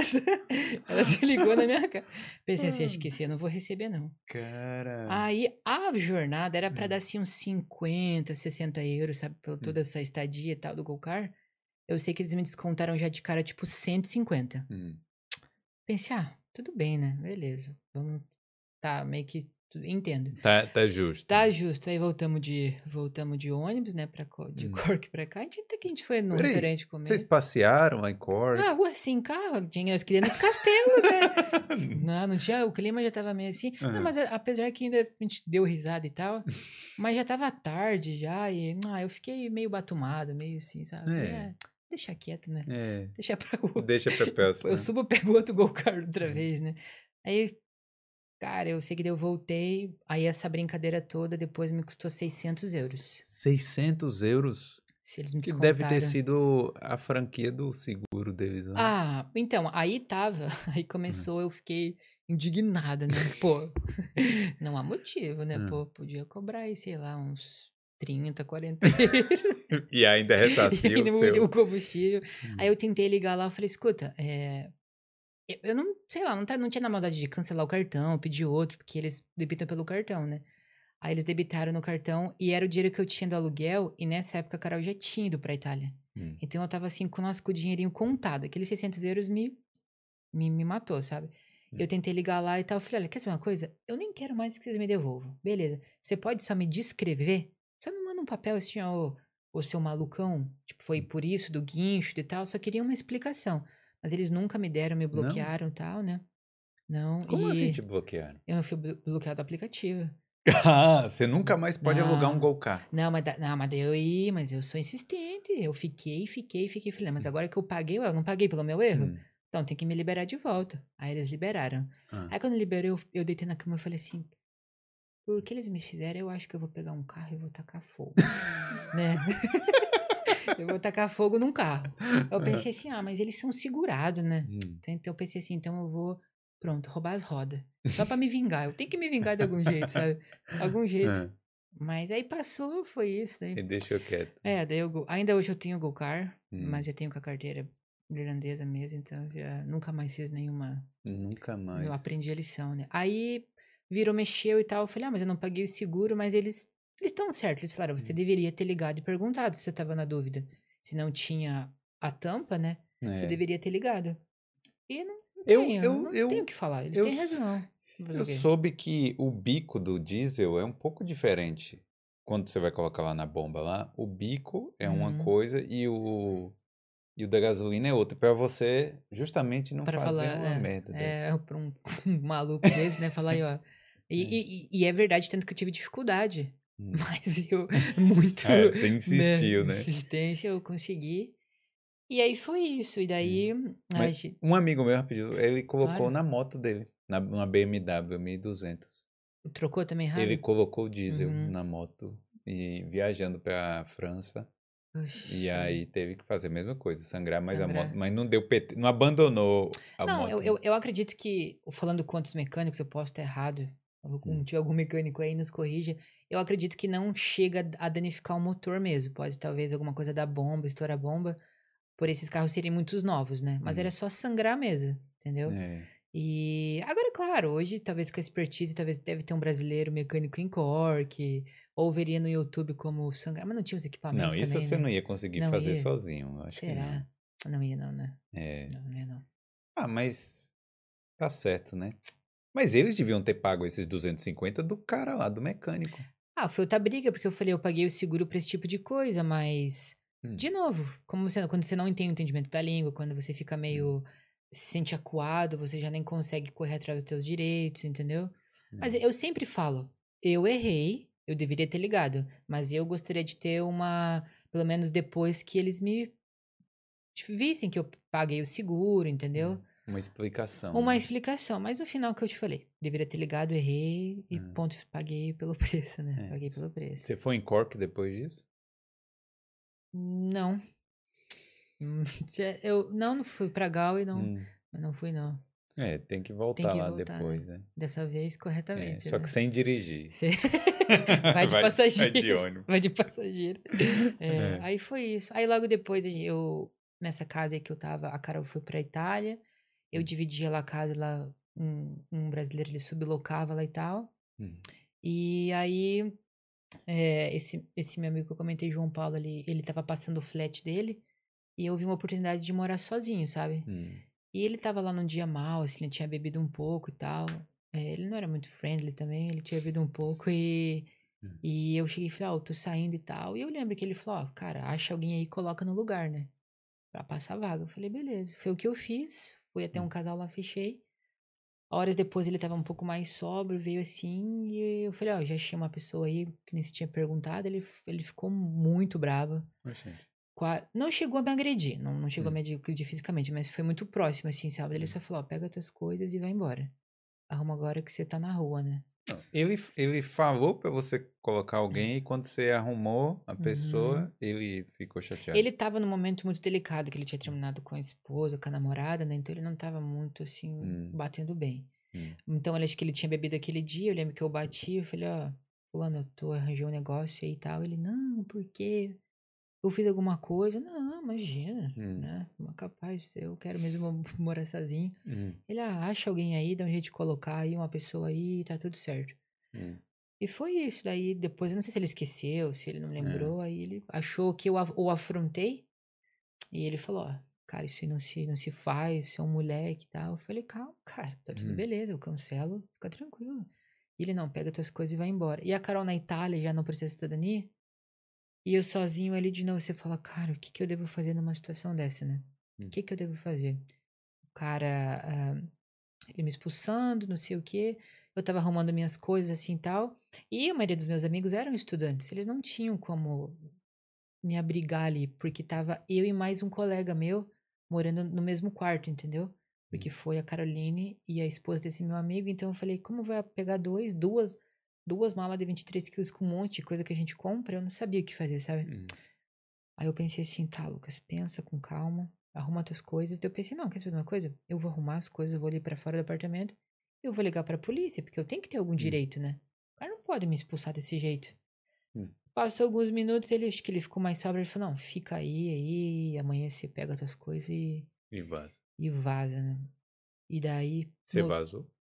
No outro dia? Hum. No outro dia, não, aí ele, acho que ele o- olhou, viu que ele fez que ele, acho que ele deu, como é que é a palavra? Ele caiu em consciência que foi Hum. uma, acho que uma atitude errada e falou, ó, vai pra tua casa tal dia, a gente acerta as coisas e, e foi isso. Dali que eu me desvencilhei ali daquela casa ali, as coisas começaram a melhorar pra mim, sabe? Eu fui com um flat pequenininho morar, Hum. Você, nesse período, você ainda estudava? ou Tava estudava indo na tudo na escola? pênis, tudo na pênis ainda, estudava de manhã, na pênis de tarde. Entendi. Né? Porque seu inglês estava melhorando? Tava... Tava. Na pênis, assim, era, era, um, era um trabalho legal, mas era muito puxado esse mundo de Hum. kicking porter, sabe? Era muito. E eu, eu tinha um chefe lá que ele Hum. tinha questão de me humilhar, sabe? Sério? É, ele- nossa, ele, eu sofri muito assim na mão dele. Se, todas, Hum. se dez vezes que eu pensei em voltar pro Brasil, oito foi por causa dele, assim Hum. né? É um cara, ele, sei lá, ele pegou no meu pé e eu, eu não tinha o domínio do inglês, eu não falava bem. E ele me mandava, eu, ah, eu, ele fazia chacota de mim, ninguém falava nada, entendeu? Com os outros brasileiros não eram assim, era mais uma coisa comigo. E precisava muito de funcionário, além de eu trabalhar como kitchen porter antes, porque lá tem café da manhã e almoço. Então, às vezes, a supervisora pedia, você vem das sete às nove ou das seis, não lembro, duas horas antes. E eu tinha que ter contato com ele, né? Hum. Nossa, ele, ele me humilhava demais, cara. Ele assim, eu, e eu, eu, coisas pequenas que eu tinha que fazer, eu fazia errado, entendeu? Ó, Hum. coloca essa garrafa aqui. Coisa simples, eu derrubava de, de, De nervoso. de nervoso, entendeu? Então, ali foi um período muito, muito difícil pra mim, entendeu? Então ele, Eu- ele era. Não é que ele era xenofóbico nem nada, era porque ele Não, era com você o Eu acho que era problema. comigo, acho que não era com brasileiro, não. Acredito que não, Hum. porque tinha outros brasileiros que até ele tratava bem, gostava, entendeu? Hum. Porque eu acho que ele fazia isso e eu me acanhava. Então, sabe quando Hum. você assusta um animal e ainda ele tende a, né, a se proteger, assim, acho que ele via, entendeu? Hum. E ali eu, nossa, eu sentia muito mal. Eu ia, eu odiava ir pro trabalho por causa dele, né? Hum. Tentei falar algumas vezes, mas eu não, não via resultados, entendeu? Então, aquilo, eu acho que o problema não era quando ele, quando ele me via ser uma pessoa muito, muito pequena que fazia as coisas erradas. Eu acho que o problema maior foi quando eu comecei a eu mesma ver. Eu falava assim, cara, você não tem capacidade mais, Lucas, Hum. sabe? Você não. Eu acho que aí é uma luta contra a tua mente, entendeu? Sim. Mas eu também pensei, eu falei, cara, você nadou até aqui. Você tá na metade do rio. A Hum. metade pra voltar é a metade que você termina. Você tem que Hum. pensar isso, entendeu? Eu dava um restart e ia, porque eu cheguei num ponto que eu não tinha opção de, de desistir. Porque se você me falar, olha, Lucas, eu vou desistir e voltar pro Brasil, eu entendo que você tem um dinheiro pra voltar ou alguém te ajudar. Eu não tinha, eu não tinha pra voltar, eu não tinha pra mudar. Eu, não, eu tava preso ali, a Carol na, Hum. na Itália, e eu, sabe, mas aí aquilo me deu uma força pra ir, eu treinava mais no inglês e fui pegando, sabe? Fui pegando, fui pegando, fui desenvolvendo, fui desenvolvendo. Até que chegou uma hora que eu comecei a confrontá-lo, entendeu? Aquelas tiradas que ele dava. Eu dava também, na mesma altura, entendeu? E foi, foi, foi. Foi criando uma resiliência Fui ali, criando né? uma resiliência e é, o inglês foi melhorando. Eu fui atendendo o cliente, eu já deixei de lavar a louça, eu fui atendendo o cliente. As coisas foram, foram melhorando. Mas foi um período, assim, de, de muito sofrimento, porque é, era muito... pra- Lá na, na eu acho que a gente servia de 700 a mil, com, com mil pratos por dia. É muita coisa, sabe? É, Era certeza. muito puxado. E ainda você trabalhar com esse negócio, mexe com lixo e tal. E ainda você vê um cara desse faz isso, ainda você tá com saudade da tua família. Você já não consegue pensar 100%, né? Hum. Mas eu pensava, cara, eu deixei lá o Brasil por um motivo e... E esse cara vai, ele vai ter que ir melhorando pra me desistir, né? Ele vai ter que me humilhar ma- mais e mais e mais, porque É eu só tenho um, que... um adendo. Se alguém estiver passando por essa situação aqui, isso é harassment. Isso é justiça É. na hora. Porque isso já aconteceu comigo, mas eu não tinha o conhecimento que eu tenho hoje, que eu jamais deixa- deixaria acontecer novamente. Eu ia lá pro órgão do governo e eu quebrava tudo. Não, a Carol tem razão. É, tipo, tem um work, Workplace Relations Commission, alguma coisa assim, que é um, é WRC, Uhum. que a pessoa pode fazer reclamação do, se estiver passando por, por maus tratos no trabalho, ou Uhum. bullying, ou qualquer coisa assim. E também, a empresa, acontecendo uma coisa dessa, a empresa, é, uma empresa como a Pênis, provavelmente não ia nem deixar isso chegar lá. Provavelmente eles já iam resolver de alguma forma É, antes. porque né, eu não posso culpar ninguém assim, porque às vezes com- acontecia assim no- nos bastidores, entendeu? Então, é, eu falo, mas você que não tem o domínio do inglês e tal, não deixe isso como eu, sabe? Não deixe isso. Porque às vezes, Felipe, tem coisas que quebram dentro da gente que às vezes não consegue mais. Você não consegue mais restaurar, sabe? E vai mexendo com o- teu interior. Então, hoje, se você passar por isso aí, sabe, vá até o gerente, peça para um amigo, sabe, te defender, não deixe a língua, porque a língua me deixou, ela me acanhou e eu Hum. me retraí, entendeu? Mas a gente não pode deixar esse É. tipo de coisa acontecer. Eu tento sempre falar do bom, se aquilo, se aquele cara, eu consegui passar por aquela experiência ali, as coisas era muito mais difícil me derrubar, né? Ficou quanto tempo nessa situação, você lembra? É, na Pênis ou essa... Não, nessa, nesse episódio, né? Nesses Ah, vamos episódios. dizer aí uns quatro, cinco meses, que depois quando eu comecei a pegar a língua, eu já me defendi, eu já fui Hum, começando a me, literalmente me defender, né? Então aí ele foi, aí ele foi parando, entendeu? Ele foi parando, Hum. parando. E acredite se quiser, no final, cara, eu não sei nem como te falar uma coisa dessa. No final é eu não brincava de amigos, mas eu trocava assim brincadeiras com ele e tal. E a coisa mais louca que você vai ouvir agora, no último dia do, do, do- dele no trabalho, a gente tem esse costume de ir no pub, né? A gente foi numa mesa cheia de gente, ele pegou, deu tchau pra todo mundo e pegou e me deu um selinho na boca. Ave Maria. Falei, sabe? É, mas não que ele, ele não é um cara assim, não é Sim. gay nem nada, é realmente, sei lá, acho que é meio maluco mesmo.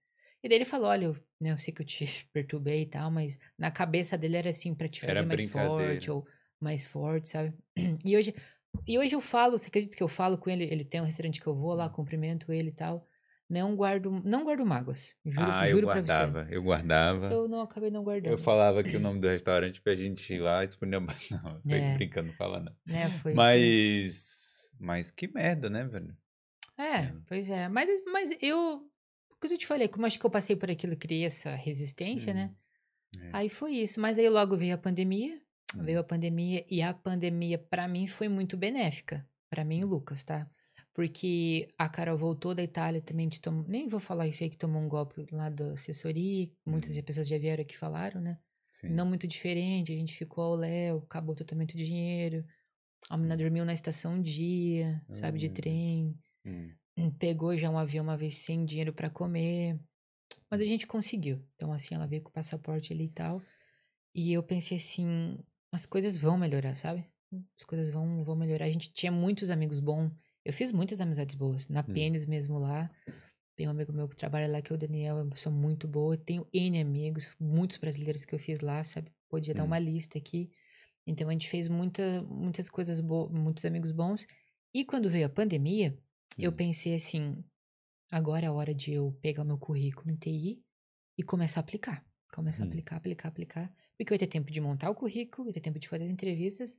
E dito e feito, É. quando eu peguei. E por que você não fez antes? O que, que você achava que impedia você de, mesmo como estudante, você Uhum. ter um part-time lá no TI, você trabalhar numa empresa grande, que quem sabe, porque experiência você já tinha. Uhum. Por que você acha que você não fez antes? Alguns, se for falar em pontos, eu acho que o primeiro eu não tinha, eu não tinha, a língua era uma coisa que me impedia, uma coisa que me, apesar de que quando eu saí do lá do restaurante eu já tava meio desenrolando bem, mas a Hum. língua era uma coisa. Eu fiz outras entrevistas, mas eles naquela época não queriam dar, não queriam patrocinar o visto. Hum. Eu acabei, infelizmente, me acomodando, sabe? Me acomodando assim de, sabe, o dia que der certo o, o- a cidadania da Carolina aplica pro visto. Mas eu acho que se eu tivesse pegado com mais firmeza, talvez eu poderia fazer um voluntariado, alguma coisa assim, né? Mas eu diria mais ainda da língua e do visto. É. Da língua, se eles me... É. Aí depois da pandemia você falou, vou ajeitar meu currículo. É, porque daí ela- é, veio a pandemia, ela, eu apliquei para o meu novo visto pro Stamp 4, veio. Hum. E ali, ali- naquele momento ali, foi a divisão onde eu tinha uma vida muito não escassa, como é que é a palavra que eu posso te falar aqui? Uma vida muito limitada Hum. de estudante, né? As coisas ali foram começando, hum, começou a, a, subir. Eu, traba, eu entrei numa empresa chamada GTT também e trabalhava, é, de eu trabalhava duas semanas de manhã das 8 às 8 e duas outras duas semanas subsequentes das 8 da noite às 8 da manhã, de madrugada. Mas já era Peraí, como é que é? Das 8 às 8? isso, então duas, então duas semanas Hum. durante de manhã, 12 horas por dia, Hum. né? É, quatro, quatro dias por semana, das Hum. 8 às 8, folgava quatro. Hum. Na outra semana de novo. 8 horas por dia e folgava quatro. Aí na próxima semana, das 8 da noite às 8 da manhã. Hum. Quatro dias trabalhando direto e folga quatro. Porque nessa essa área de, de, tec- de telecomunicações, a gente nunca pode parar, né? Nunca. É Hum. 24 horas que pode ter aquilo que eu te falei, um rompimento de fibra lá, sei lá, no Entendi. Japão, tem que ter alguém, né? Entendi. E ali foi meu primeiro emprego de TI na minha área mesmo. Fiquei muito feliz, sabe? No escritório, todo um escritório bem equipado, uma empresa, uma empresa bacana também que eu aprendi muito. E, e como é que foi a entrevista? Essas coisas foi de boa? F- eu fico feliz nessa. Eu não sei com todo mundo, vou falar por mim, Uhum. tá? Eu nunca tive na área de TI aquelas perguntas daquele método STAR, Ah, da- sim, né? aquela... Nossa. Pelo amor de Ah, Deus. eu, é. eu, eu vou falar, desculpa aí os recrutadores, eu sei que teve, tem um rapaz que veio aí e tal, mas eu não. Eu não Uhum. gosto que eu não consigo ver onde que eles conseguem te tirar coisas boas dali, entendeu? É, aquilo ali, por favor. É, por favor, né? Sim. Aí uma vez um cara falou assim pra mim, é, mas é que a gente consegue captar do cara mesmo uma resposta ruim. Aí eu Hum. falei, ah, meu amigo, se você é bom dirigindo no em- em um carro numa pista, por que você vai colocar no cara de terra? É, Vai no da pista, não tem motivo. sim. Mas, né? Mas, ok, tudo bem. Hum. Então eu nunca tive essas perguntas. Foram sempre perguntas técnicas. Hum. Graças a Deus, entendeu? Porque foi eles assim, queriam saber se você era capaz de fazer o trabalho. Era Exatamente. basicamente. Eu fiz a primeira com recrutadora, a segunda fui com um brasileiro que também ele já era gerente. Hum. né, o Marcos, nessa empresa que ele me entrevistou. Fiz, fiz umas três ou quatro entrevistas. Uhum. E passei. Agora, claro, demora um mês, aquele processo que te. Nossa. Só que eu.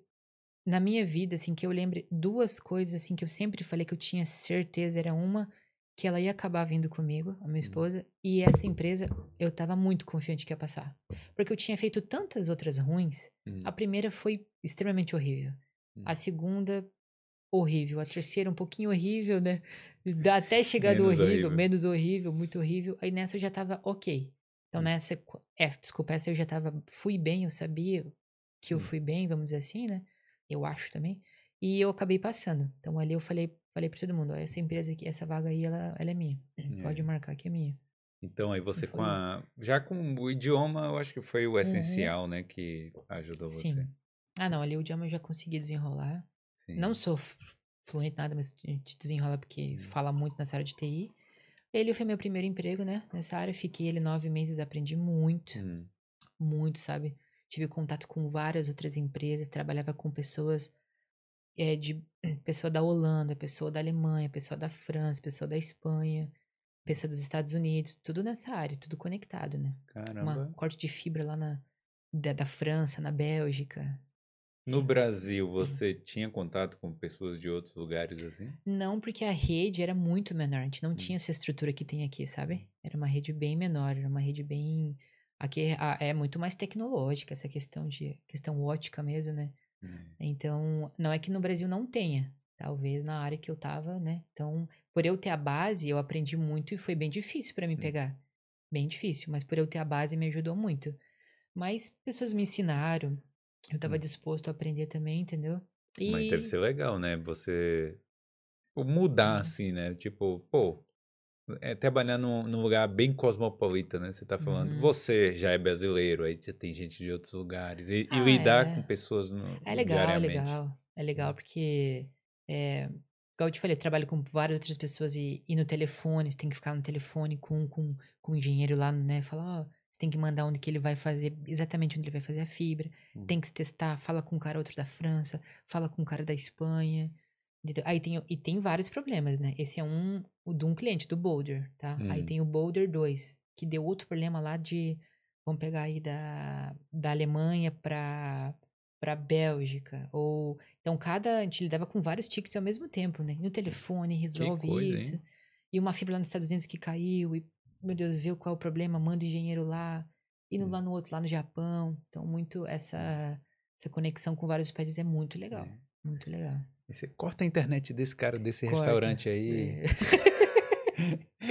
pra sempre, viu? É, pra pra sempre. sempre. Quando o cara mudar de provedor, você Aí- corta essa também. Isso é uma prática boa, né? Com meus inimigos aí, né?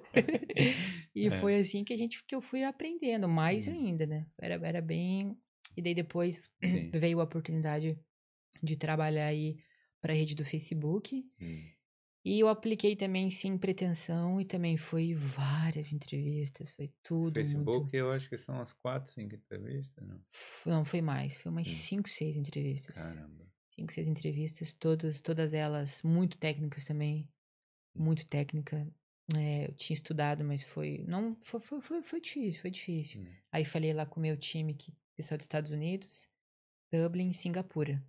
Que lembra que eu te falei que a gente nunca dorme nessa área, né? Então, aqui em Dublin, a gente tinha pessoas mesmo, 8 da manhã, 8 da noite, e vinha o próximo shift, 8 da noite às 8 da manhã.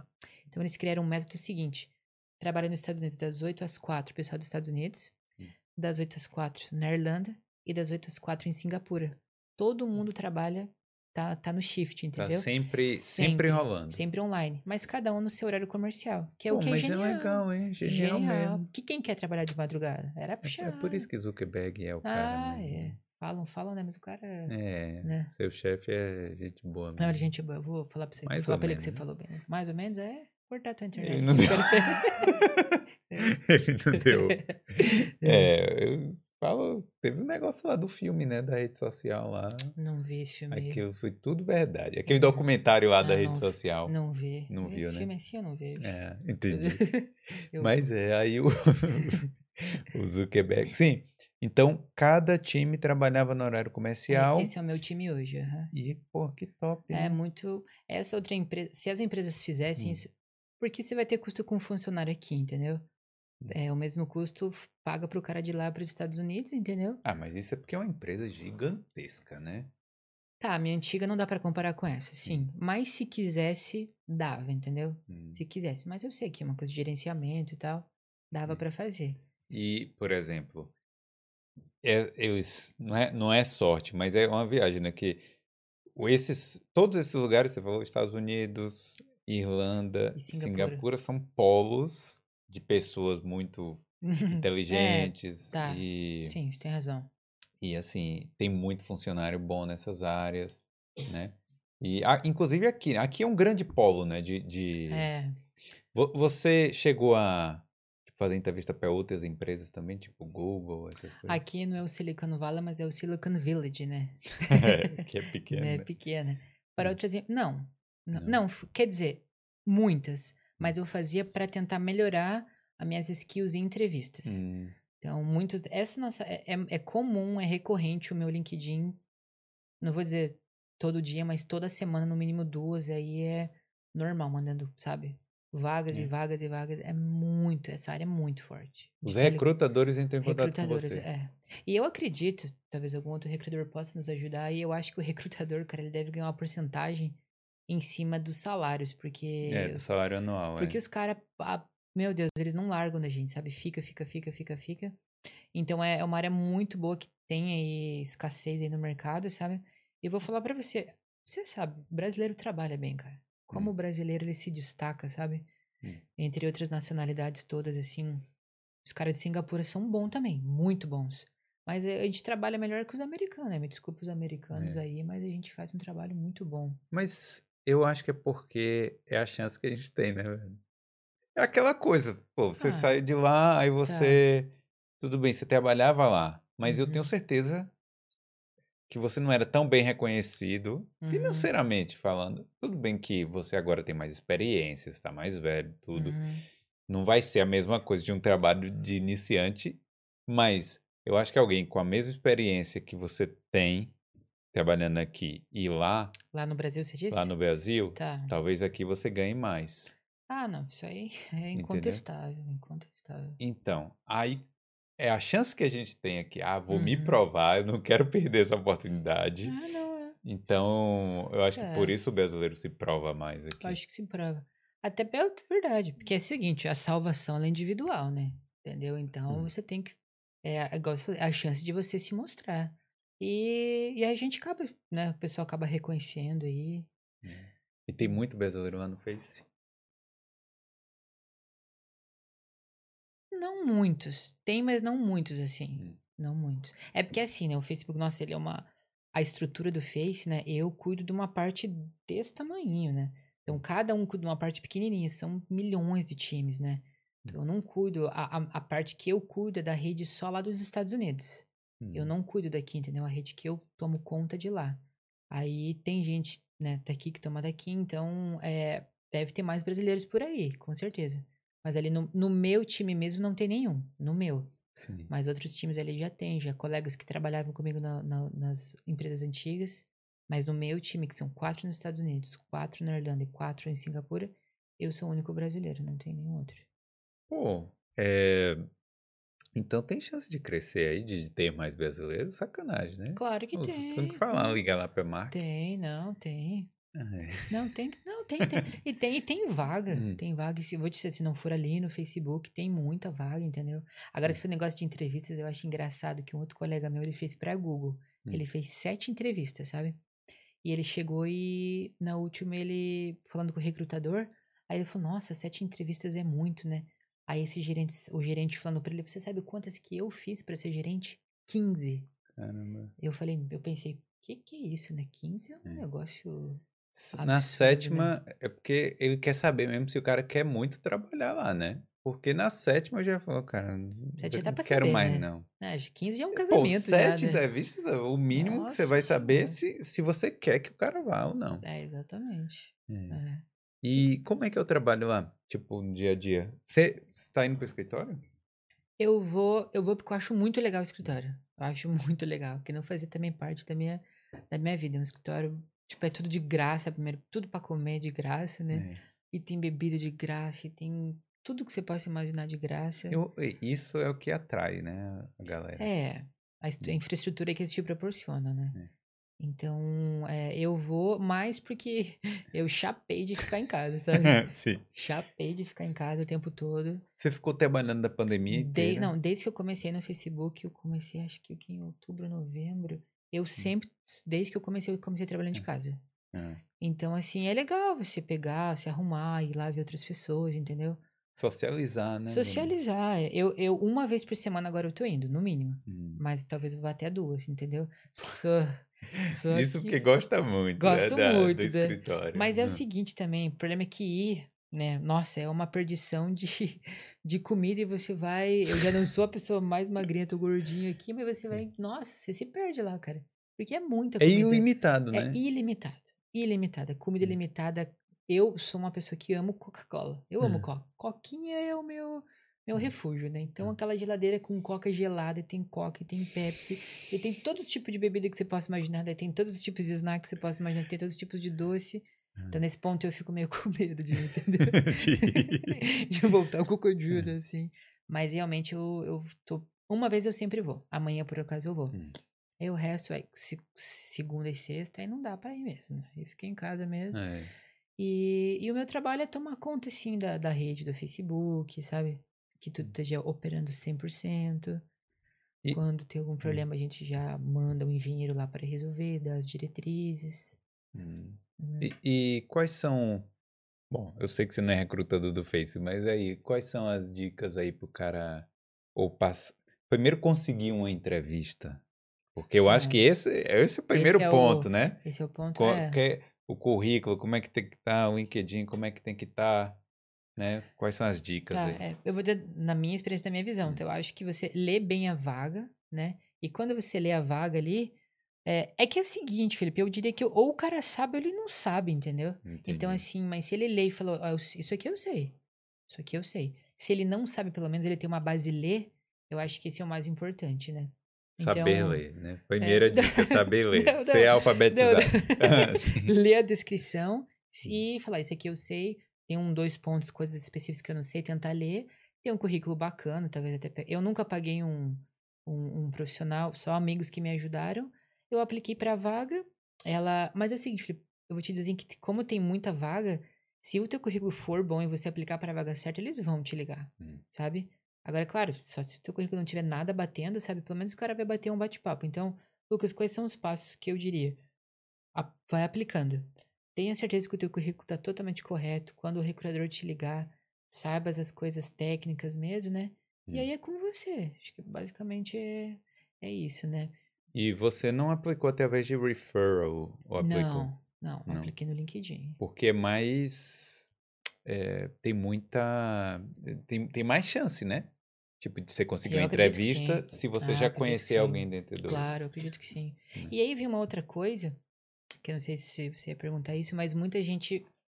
é, eles não estão errados. Vem a TI, né? Eu escuto muito, ah, eu quero entrar, eu quero trabalhar com TI. Hum. Ah, porque TI, nossa, aqui não tem muito emprego, porque TI eu vejo que tem uma remuneração boa, né? Só que o que eu, eu, se eu posso ajudar e incentivar a pessoa, eu acho que a pessoa deve fazer. Porque esse emprego, onde você for nesse planeta, vai ter emprego pra você. Você pode É. ficar tranquilo, né? O problema que eu acho que eu vi na maioria das pessoas. Você lembra aquela vez que, eu te, que a gente tava conversando, que eu falei assim, que eu perguntei uma frase, perguntei uma pergunta pra muitos amigos meus. Você, se você pudesse voltar no tempo, você faria o que você fez, né, na tua graduação? Você gosta do que você faz? Vou te dizer que 90% das pessoas falaram não, eu não gosto. Eu não gosto, eu odeio o que eu faço, entendeu? Então, eu eu pensei assim, então beleza, o Felipe, Felipe, né, fez lá a parte de comunicação, conhece tudo de vídeo e tal. Só que ele não, ele não, não gosta, ele se arrependeu, beleza? Aí ele chega e fala assim, opa, ele, ele tem uma frustração com o que ele escolheu. Agora eu vou começar a TI. Vou começar a TI porque eu vi que fulano ganha não sei quantos mil, não sei do que. Beleza, daí ele começa a estudar TI. Ele começa em TI é um negócio que não é em seis meses, não é em um ano, é muito difícil. Aí ele chega, estuda um ano, dois anos, três anos, ele vai aplicar, ele não consegue se desenvolver e ele se frustra com a TI. Aí ele junta a frustração da TI, ele junta a frustração que ele teve na primeira escolha e daí ele já começa a culpar a vida dele pra tudo, Ah. entendeu? Mas se o cara já tá assim, é porque não vai ter muito jeito, né? É, aí ele já tá condenado, né? É, não, porque, tipo, entendeu? você tá reclamando tanto assim. Mas, eu, não digo então, nem, eu não digo nem reco... Hum. Por exemplo, assim, a gente tá- tava falando com a Carol ali, a Carol falou, ah, eu, eu fiz a minha formação, não utilizo pra muita coisa, né? Talvez Hum. mudaria. Então, eles acham que ia ter uma válvula de escape. Pode Hum. ser, e ótimo se for ser, mas desde que aquilo ali você siga, consiga, mas e se não der certo, essas pessoas acabam se culpando por não deu certo, entendeu? É o que eu te falei, Felipe.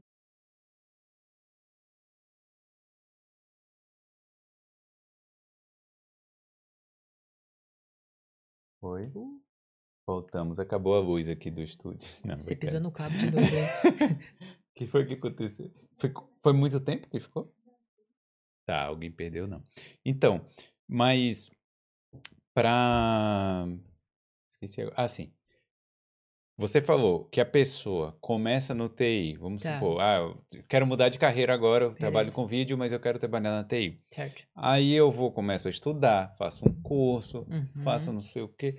Até eu começar a trabalhar, conseguir trabalhar, é daqui a dois anos, Certo. né? Na melhor das. É. né? Como encurta esse caminho? Para eu testar? Será para eu saber assim, será que é uma coisa que eu gosto? Uhum. Como é que eu encurto? Bom, então tá. É, infelizmente, a resposta que eu tenho que te falar, você vai ter que arriscar, né? Eu não consigo te dar uma resposta 100%. Por quê? Porque eu, se um dia que eu tiver um filho ou uma filha, eu vou, eu vou incentivá-lo ou incentivá-la a fazer um curso técnico, porque o caminho que eu fiz deu muito certo, tá? A pessoa hoje, a- o lado bom disso é que tem muito curso em português, certo? Você faz é, online e tal. Só que é, eu não sei como que funciona aqui. Eu, eu não fiz TI aqui, tá? Eu não, não estudei aqui TI. Então, eu, se fosse indicar, eu falaria, olha, comece a fazer uma certificação. Ah, na área de redes ou na área, na própria de programação, né? Começa lá, faz os cursos, vê se você vai gostando, vai tentando pedir um trabalho é, voluntariado, entendeu? Porque é, realmente é um tiro no escuro, entendeu, Felipe? Não tem fórmula mágica. Mas, mas e aí, Lucas? Eu começo a fazer, eu não sei se gosto ou não, eu vou gastar um ano ou não, mas é o risco que eu tive de vir pra Irlanda, que você teve de vir pra Irlanda, entendeu? O bom dessa história é, se vingar, você vai ter emprego, meu amigo. É. Na, nessa área de TI, você vai ter emprego. Então, tipo assim, se esforça pra dar certo. E se por acaso não der, você coloca na tua skills que você fez um curso e segue a vida, entendeu? É, A gente não... Eu, eu acho. É uma área, para quem gosta, é uma área bem legal. Certo. Porque, vamos supor, o cara desenvolvedor web. Pô, é Uhum. legal você abrir um bloco de notas, colocar umas paradinhas lá e tal, né? Os códigos. E, e sair um site lá, sair uma, né, uma Certo. parada bem feita. Uhum. É, eu acho legal você. Se bem que a galera de TI, né? Você acha, ó, Ah, ah, nós somos metidos, eu né? que mando, Ah, é. nós somos nojentos. O computador, eu vou te liberar o computador quando eu te liberar o computador. É, você vai ter a sua, né, a sua senha vai sair, né? Seu e-mail vai ser criado quando eu É, Os quiser. privilégios são bem poucos, né? Ainda tem que falar, pô, só, o- só visualizar e-mail, nem responder você responde. É É que na TI também tem muita área, sabe? Não, Nossa, TI tem é área, imensa, né? A gente, a gente coloca todo mundo mu- no mesmo tudo. balaio. mas é muito grande.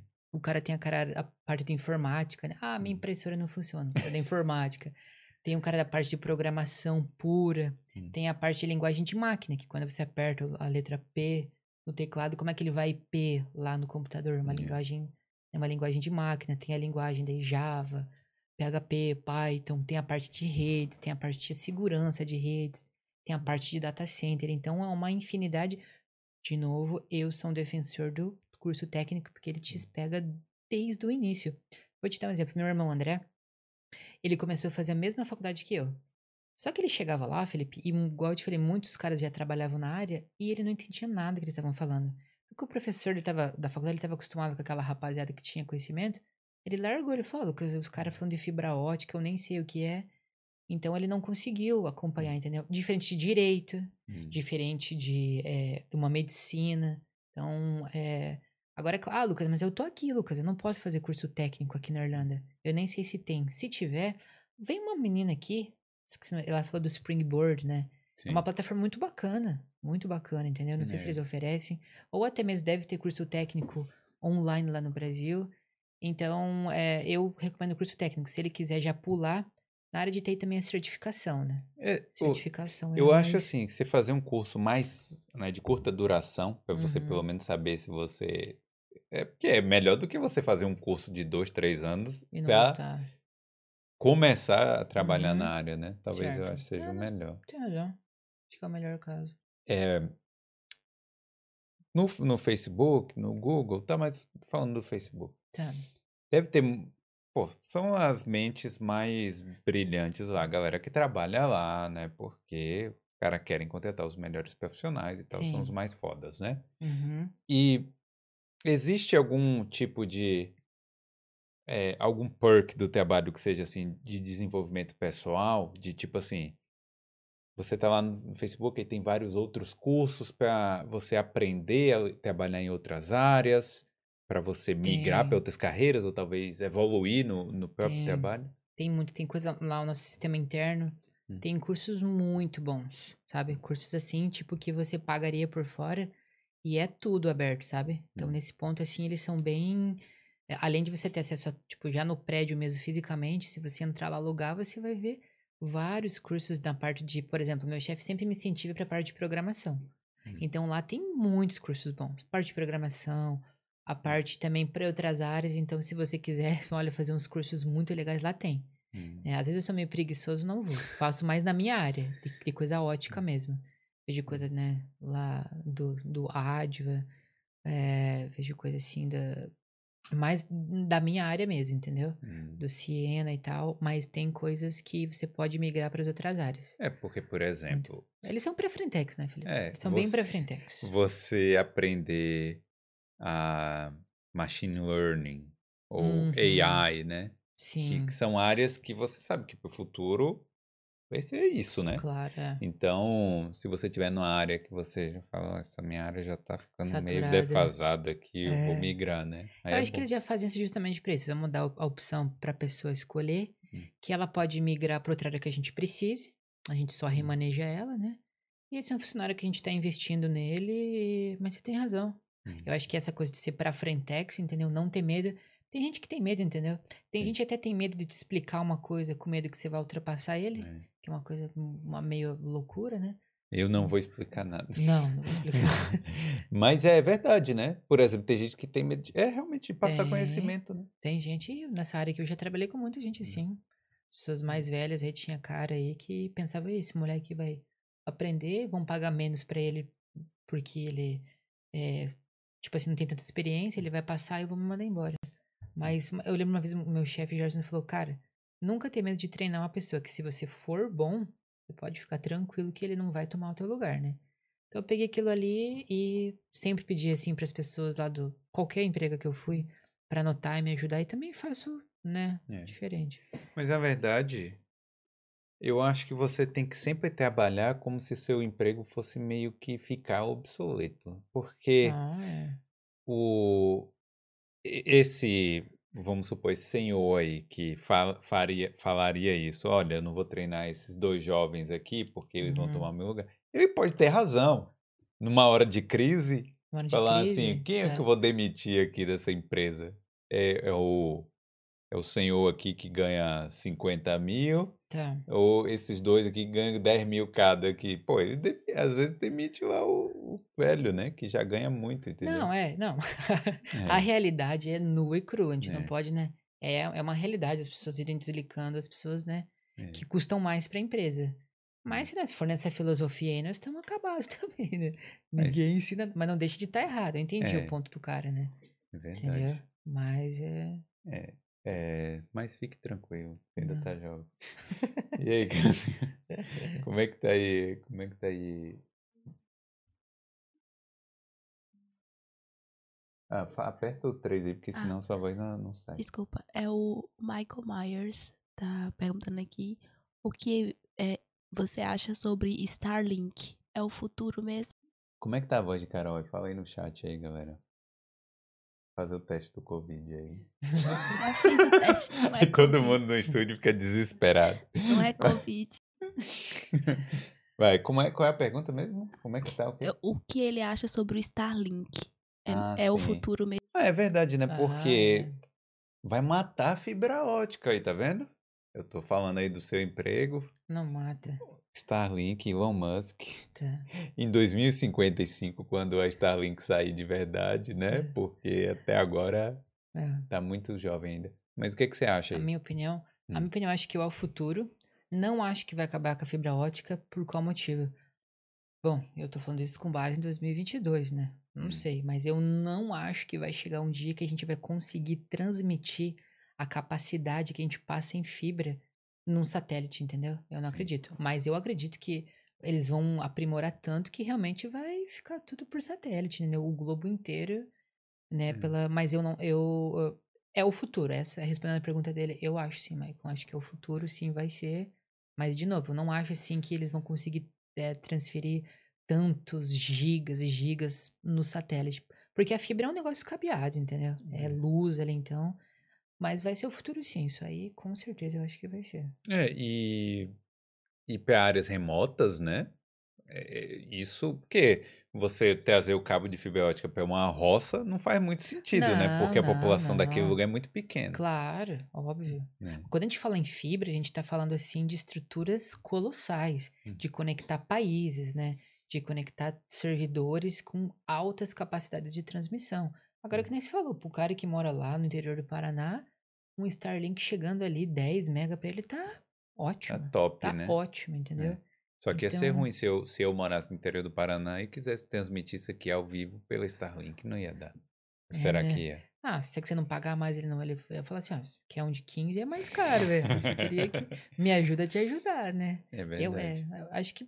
Porque a banda tá toda feita, entendeu? Eu, Hum. lá, eu acho que no satélite. Eles vendem, a capacidade de banda vão diminuindo de acordo com o valor. Eu acredito que seja mais ou menos isso, né? Não, mas assim, porque eu, eu acho que o, a manutenção é mais barata também do satélite. Quer dizer, o satélite não é mais barata, mas. É, Mas sei lá também. né? Porque da fibra ótica é cara, né? Manutenção também. é mu- muito caro, muito complexo, né? É. Mas também, se a gente pegar e falar pra um cara lá na. Se bem que mandar um cara no espaço também não, é vai, barato, né? Eles simplesmente, eu acho que Que eles, trocam. eles programam o satélite para se autodestruir. eu acho que é. Acho que Essa- tem uma parada essa- dessa. essa é a tese mais absurda que eu já Não, pô, porque o satélite Como tem uma vida destruir? útil, certo? Tem. Tem, vai ficar lá 30, 40 anos, sei lá. Ah, mas com um ano se destruir, traz ele, destrói aqui. Você destruir lá? Ah, não sei como é que funciona, não. Ó, os especialistas aí, ó. Em satélite aí, ó. satélites aí. Vamos, vamos ajudar. Aí, pra quem tava curioso, a esposa dele tá aqui, a Carol também, e ela falou que a atriz é a Saoirse Ronan. Ah, isso aí, ó. Saoirse Ronan. Entendi. Que foi a Hum. do Brooklyn. Ah, foi, é? É, Ela também é da, do Game of Thrones? acho que não. Não sei. Mas eu também não... E aí, tem mais perguntas aí? É. Deixa eu ver aqui. Caramba, a gente conversou bastante. Olha. Não, eu vou deixar pra fazer mexer amanhã, então. aqui. Vai, diga aí. Eu não tô achando aqui a pergunta, mas eu vi que uma pessoa é, falou assim que gostaria de saber o que é que o, o Lucas faria de diferente na trajetória dele. Tipo, de olhando hoje e falava, não, isso aqui eu faria diferente. Eu ia botar gasolina no carro. Ah, isso aí é uma boa, hein? Sim. Mas o que eu faria, com certeza, eu dedicaria mais. Talvez eu gostaria de ter. Acho que eu acho que eu ouvi, mas lá no Brasil eu teria me dedicado muito mais no inglês. Hum. Porque na minha cabeça eu tava assim, ah, eu tô pagando tão caro pra fazer esse curso de inglês, o que, que eu vou pagar mais pra aprender aqui? Mas com certeza eu teria pegado uma professora de inglês ou numa escola. Acho que uma professora particular. Hum. Pra chegar aqui, pelo menos no intermediário, pra não precisar ter passado por tudo aquilo que eu passei, saber me comunicar. Eu acho que é isso que eu. Com certeza que eu falei. Que o resto teve muitos erros, mas foi errando querendo acertar, né? É. E também acabei aprendendo com isso. Mas com certeza a língua, com certeza, assim, é um fator decisivo, assim, pra não deixar. Aprender aqui, né? Isso foi. Tipo, se você tivesse é, aprendido inglês, Uhum. segurança, assim, com segurança, Tá. ao invés de dois anos, tivesse Uhum. a- com segurança em um ano, Certo. as coisas poderiam ter se encaminhado mais rápido. Poderiam. Né? Acho que não teria, não teria sido tanto sofrido, né? né? Olha aí, Uhum. American Academy aí, ó. Fala aí, manda mensagem. Aproveitar o É, merchan aqui. Mas é uma ótima É. oportunidade, porque isso faz a Isso. diferença. Faz a diferença de uma pessoa que já passou essas coisas. Hum. E eu vejo muita gente aí que vem também ir pra Irlanda e acaba caindo em outros empregos que não tem contato com inglês. Apenas eu, eu- nossa, foi, foi muito bom pra mim, sabe? Porque eu peguei também o inglês assim, eu fui pegando, mesmo Hum. lavando o prato, tudo, sabe? Tendo contato ali. Eu, desde o primeiro dia, eu trabalhei sempre no, com, com, com inglês. E tem muita gente que vem aqui sob empregos de delivery e tal, Hum. né? E a, a ilusão do dinheiro é uma ilusão muito errada, né? Que o cara fica um ano, dois anos aqui, ele não treinou inglês. Lá atrás, tinha amigos que ganhavam muito mais que eu, fazendo outras coisas. Mas hoje eu vejo que eu ganhei porque eu pratiquei a língua, entendeu? É um Hum. investimento, acho que você tem que ver como um investimento, né? Mas respondendo a pergunta, pegaria um professor lá em Curitiba, assim, três vezes por semana, uma hora, me dedicaria muito mais. É. Tá vendo aí, É, galera? acho que seria. o- Então, tem mais alguns recados aqui. A Cirlei Pitarello, Uhum. falando que o mundo é para os fortes e você é um cara de força, garra e determinação. Por isso Não. você está aí agora. Você é um vencedor, menino humilde que tem um mundo pela frente. Olha só. Minha mãe. É, Não chora, não. Não, Dá o close aí pra ele chorar aqui na câmera. não chora não. Mas é Chorar isso. de alegria. Cara, é isso, né? É isso. Obrigado Ah, pela sua participação Imagina. aqui. Foi bem legal. Foi bem legal. Muitas coisas que você devia ser proibido de dirigir aqui na Irlanda. Não sei como conseguiu a habilitação. Mas fora isso. Não, mas, fora fui, isso. fui lá e tirei minha carteira irlandesa, eu dirijo bem. É, eu Bem. também. Você também? Eu também Não. dirijo. Eu sou o cara mais. Não sei, motorista não. daqui. Não sei, não. Mas é isso. Pô, obrigado por Imagina. contar a sua história aqui, muito bacana. E a galera, não esquece aí, deixa o like nesse vídeo aí, se inscreve no canal, porque tem muitas histórias aqui, de outras empresas também, né? Claro. Outras empresas grandes. E quer deixar algum recado? Alguma, eh, quer que a galera te siga aí no, no Instagram ou no LinkedIn? Como é aí que. Ah, ou não quer que a galera te siga? Você, Não, fala. se eu puder ajudar alguma coisa, meu nome é Lucas Tavares no LinkedIn. Hum, No Instagram é Lucas Tavares com dois R's. E, ah, eu queria agradecer muito, assim, a minha família, meu pai, principalmente a Carol, que tá do meu lado. Fiz muitos amigos aqui, sabe, que me ajudaram, que eu não cheguei sozinho. E eu também, a- a- não todo dia, mas eu quando posso, eu trabalhando ali, escuto o Boulder também é uma coisa muito legal, né? Você trabalhar assim, poder escutar. Eu acho que incentiva a gente. E esse trabalho aqui é um trabalho que ele, ele muda as pessoas, né? Um cara que escuta esse tipo de depoimento de outras pessoas, né? Então eu vou ficar muito na torcida para que cada vez a coisa decole, né? E vai, vai E decolar. vai, e tem que. Isso. E te desejo toda a sorte, Muito velho. obrigada. E eu sei que você é um cara muito centrado, tô vendo assim, eu sei do Uhum. form- da forma que você fala, eu sei que ano que vem, se a gente conversar de novo, se fizer um outro boulder, você vai estar em outra posição aí, Ai, que maior. bom. A gente tem que se ajudando, né? Acho que É. sozinho a gente não chega a lugar nenhum, mas eu Isso também, se puder ajudar de alguma forma, seja o Boulder ou qualquer outra pessoa, isso. eu tenho, acho que, a obrigação de fazer o que fizeram por mim.